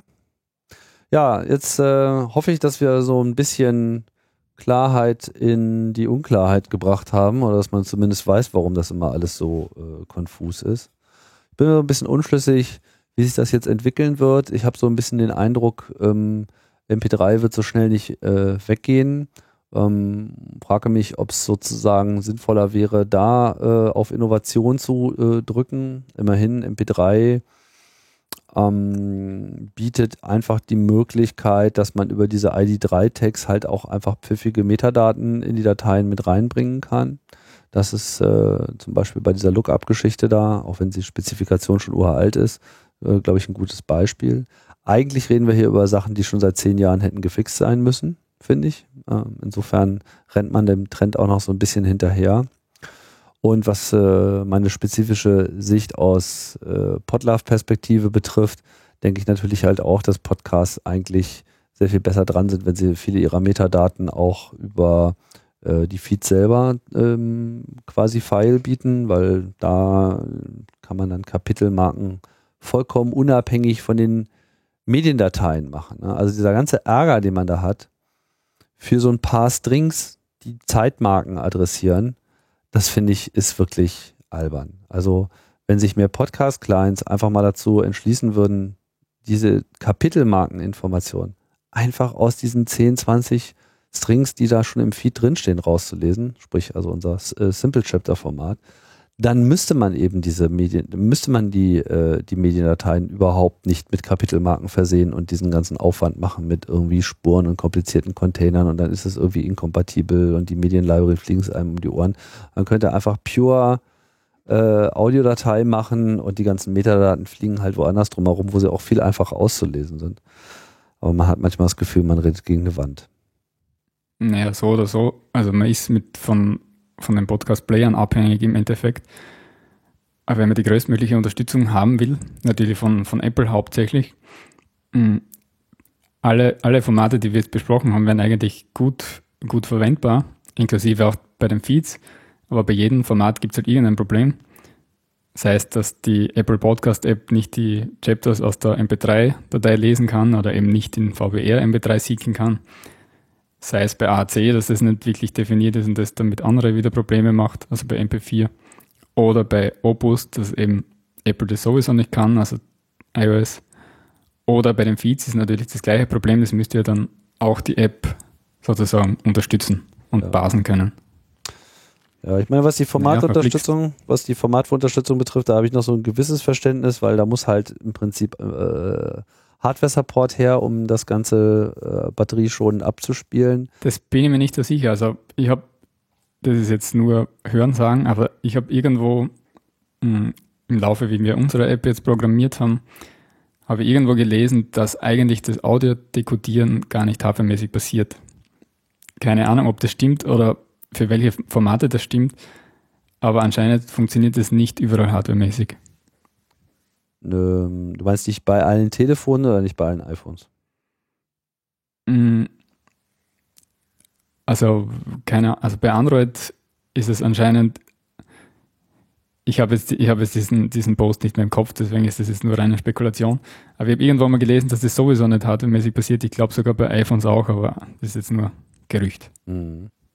Ja, und wahrscheinlich, ähm, ich meine, die Zeiten, wie alt ist jetzt der, der iPod, wie lange ist das her? Das Ding ist irgendwie 2001 rausgekommen. Wir haben da jetzt sozusagen 15 Jahre Hardware- und Batterieentwicklung. Natürlich ist, äh, wird durch Hardware realisiert immer äh, noch einen Zacken effizienter, als wenn es von der CPU gemacht wird. Auf der anderen Seite, was vor 15, 20 Jahren ja noch so ein, so ein Monster-Task war. Audio dekodieren, ja, Dateien lesen und dann komplexe Algorithmen ablaufen. Das hat ja noch signifikante CPU-Zeit verbraucht. Heutzutage, ich meine, wenn du mir erzählst, dass ein JavaScript-Player irgendwie das FLAC dekodiert, so, dann ist ja irgendwie auch und sogar, klar. Und sogar auf Handys, also das geht nicht nur um Desktop, das geht auch auf Handys. Ja, eben. So, gut, das ist halt die Frage, wie viel, wie viel Energie dann da weggezogen wird, weil ich will ja jetzt auch nicht eine Stunde lang einen Podcast hören und danach ist mein ja. Akku alle so, ne? Aber das müsste man vielleicht auch mal benchmarken. Am Ende ist der Aufwand dann gar nicht so viel und es wäre durchaus zu überlegen, äh, vielleicht auch mal andere Formate zu machen. Aber ich kann auch verstehen, dass natürlich diese Developer diese Komplexität nicht haben wollen. Also die, die, die Podcast-App-Developer, ähm, wenn die sich jetzt auch noch mit sowas wie Audio-Decoding rumschlagen müssen, ja, klar, Opus liegt alles rum, ist frei, wunderbar, aber das muss alles supported werden, das muss alles getestet werden. Was ist, wenn dann irgendwie äh, massenhaft Dateien auftauchen, die halt dann nicht dazu kompatibel sind und ähnliche Probleme machen?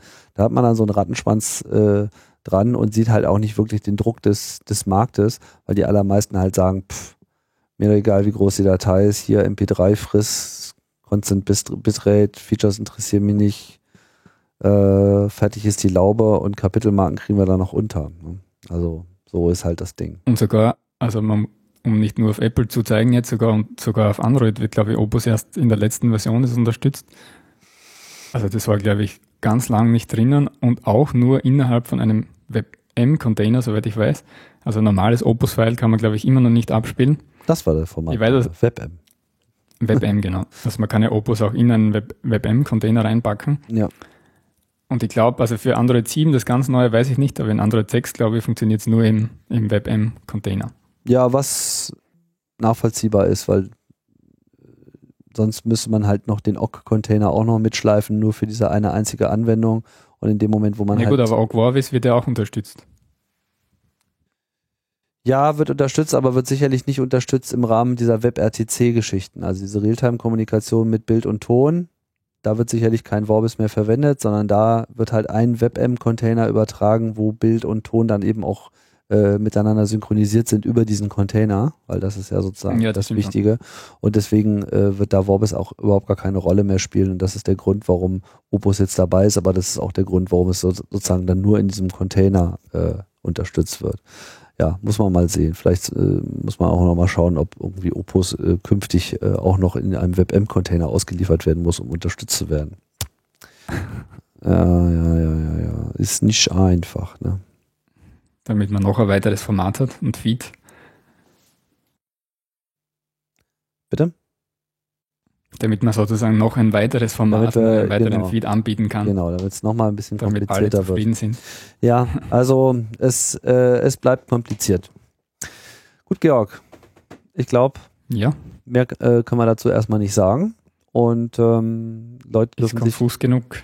Genau, äh, konfus genug. Leute dürfen sich darüber äh, Gedanken machen. Ich hoffe, dass es auch ein paar Developer äh, gehört haben und vielleicht gibt es ja noch ein paar kluge Anmerkungen. Vielleicht gibt es auch Leute, die diese MP4-Problematiken in der Android-Welt äh, sich mal genauer angeschaut haben oder vielleicht mal genauer anschauen möchten. Äh, da könnt ihr auch gerne auf uns zurückkommen, wenn es äh, darum geht, da Beispiele zu finden. Ähm, es schlägt bei mir nicht massiv auf, aber es schlägt bei mir auf und das macht mich etwas ärgerlich.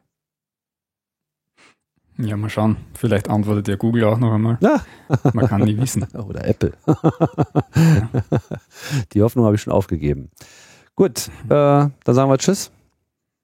Ja, ciao. Und äh, ja, das war der 18. Lautsprecher. Irgendwann kommt der nächste. Tschüss.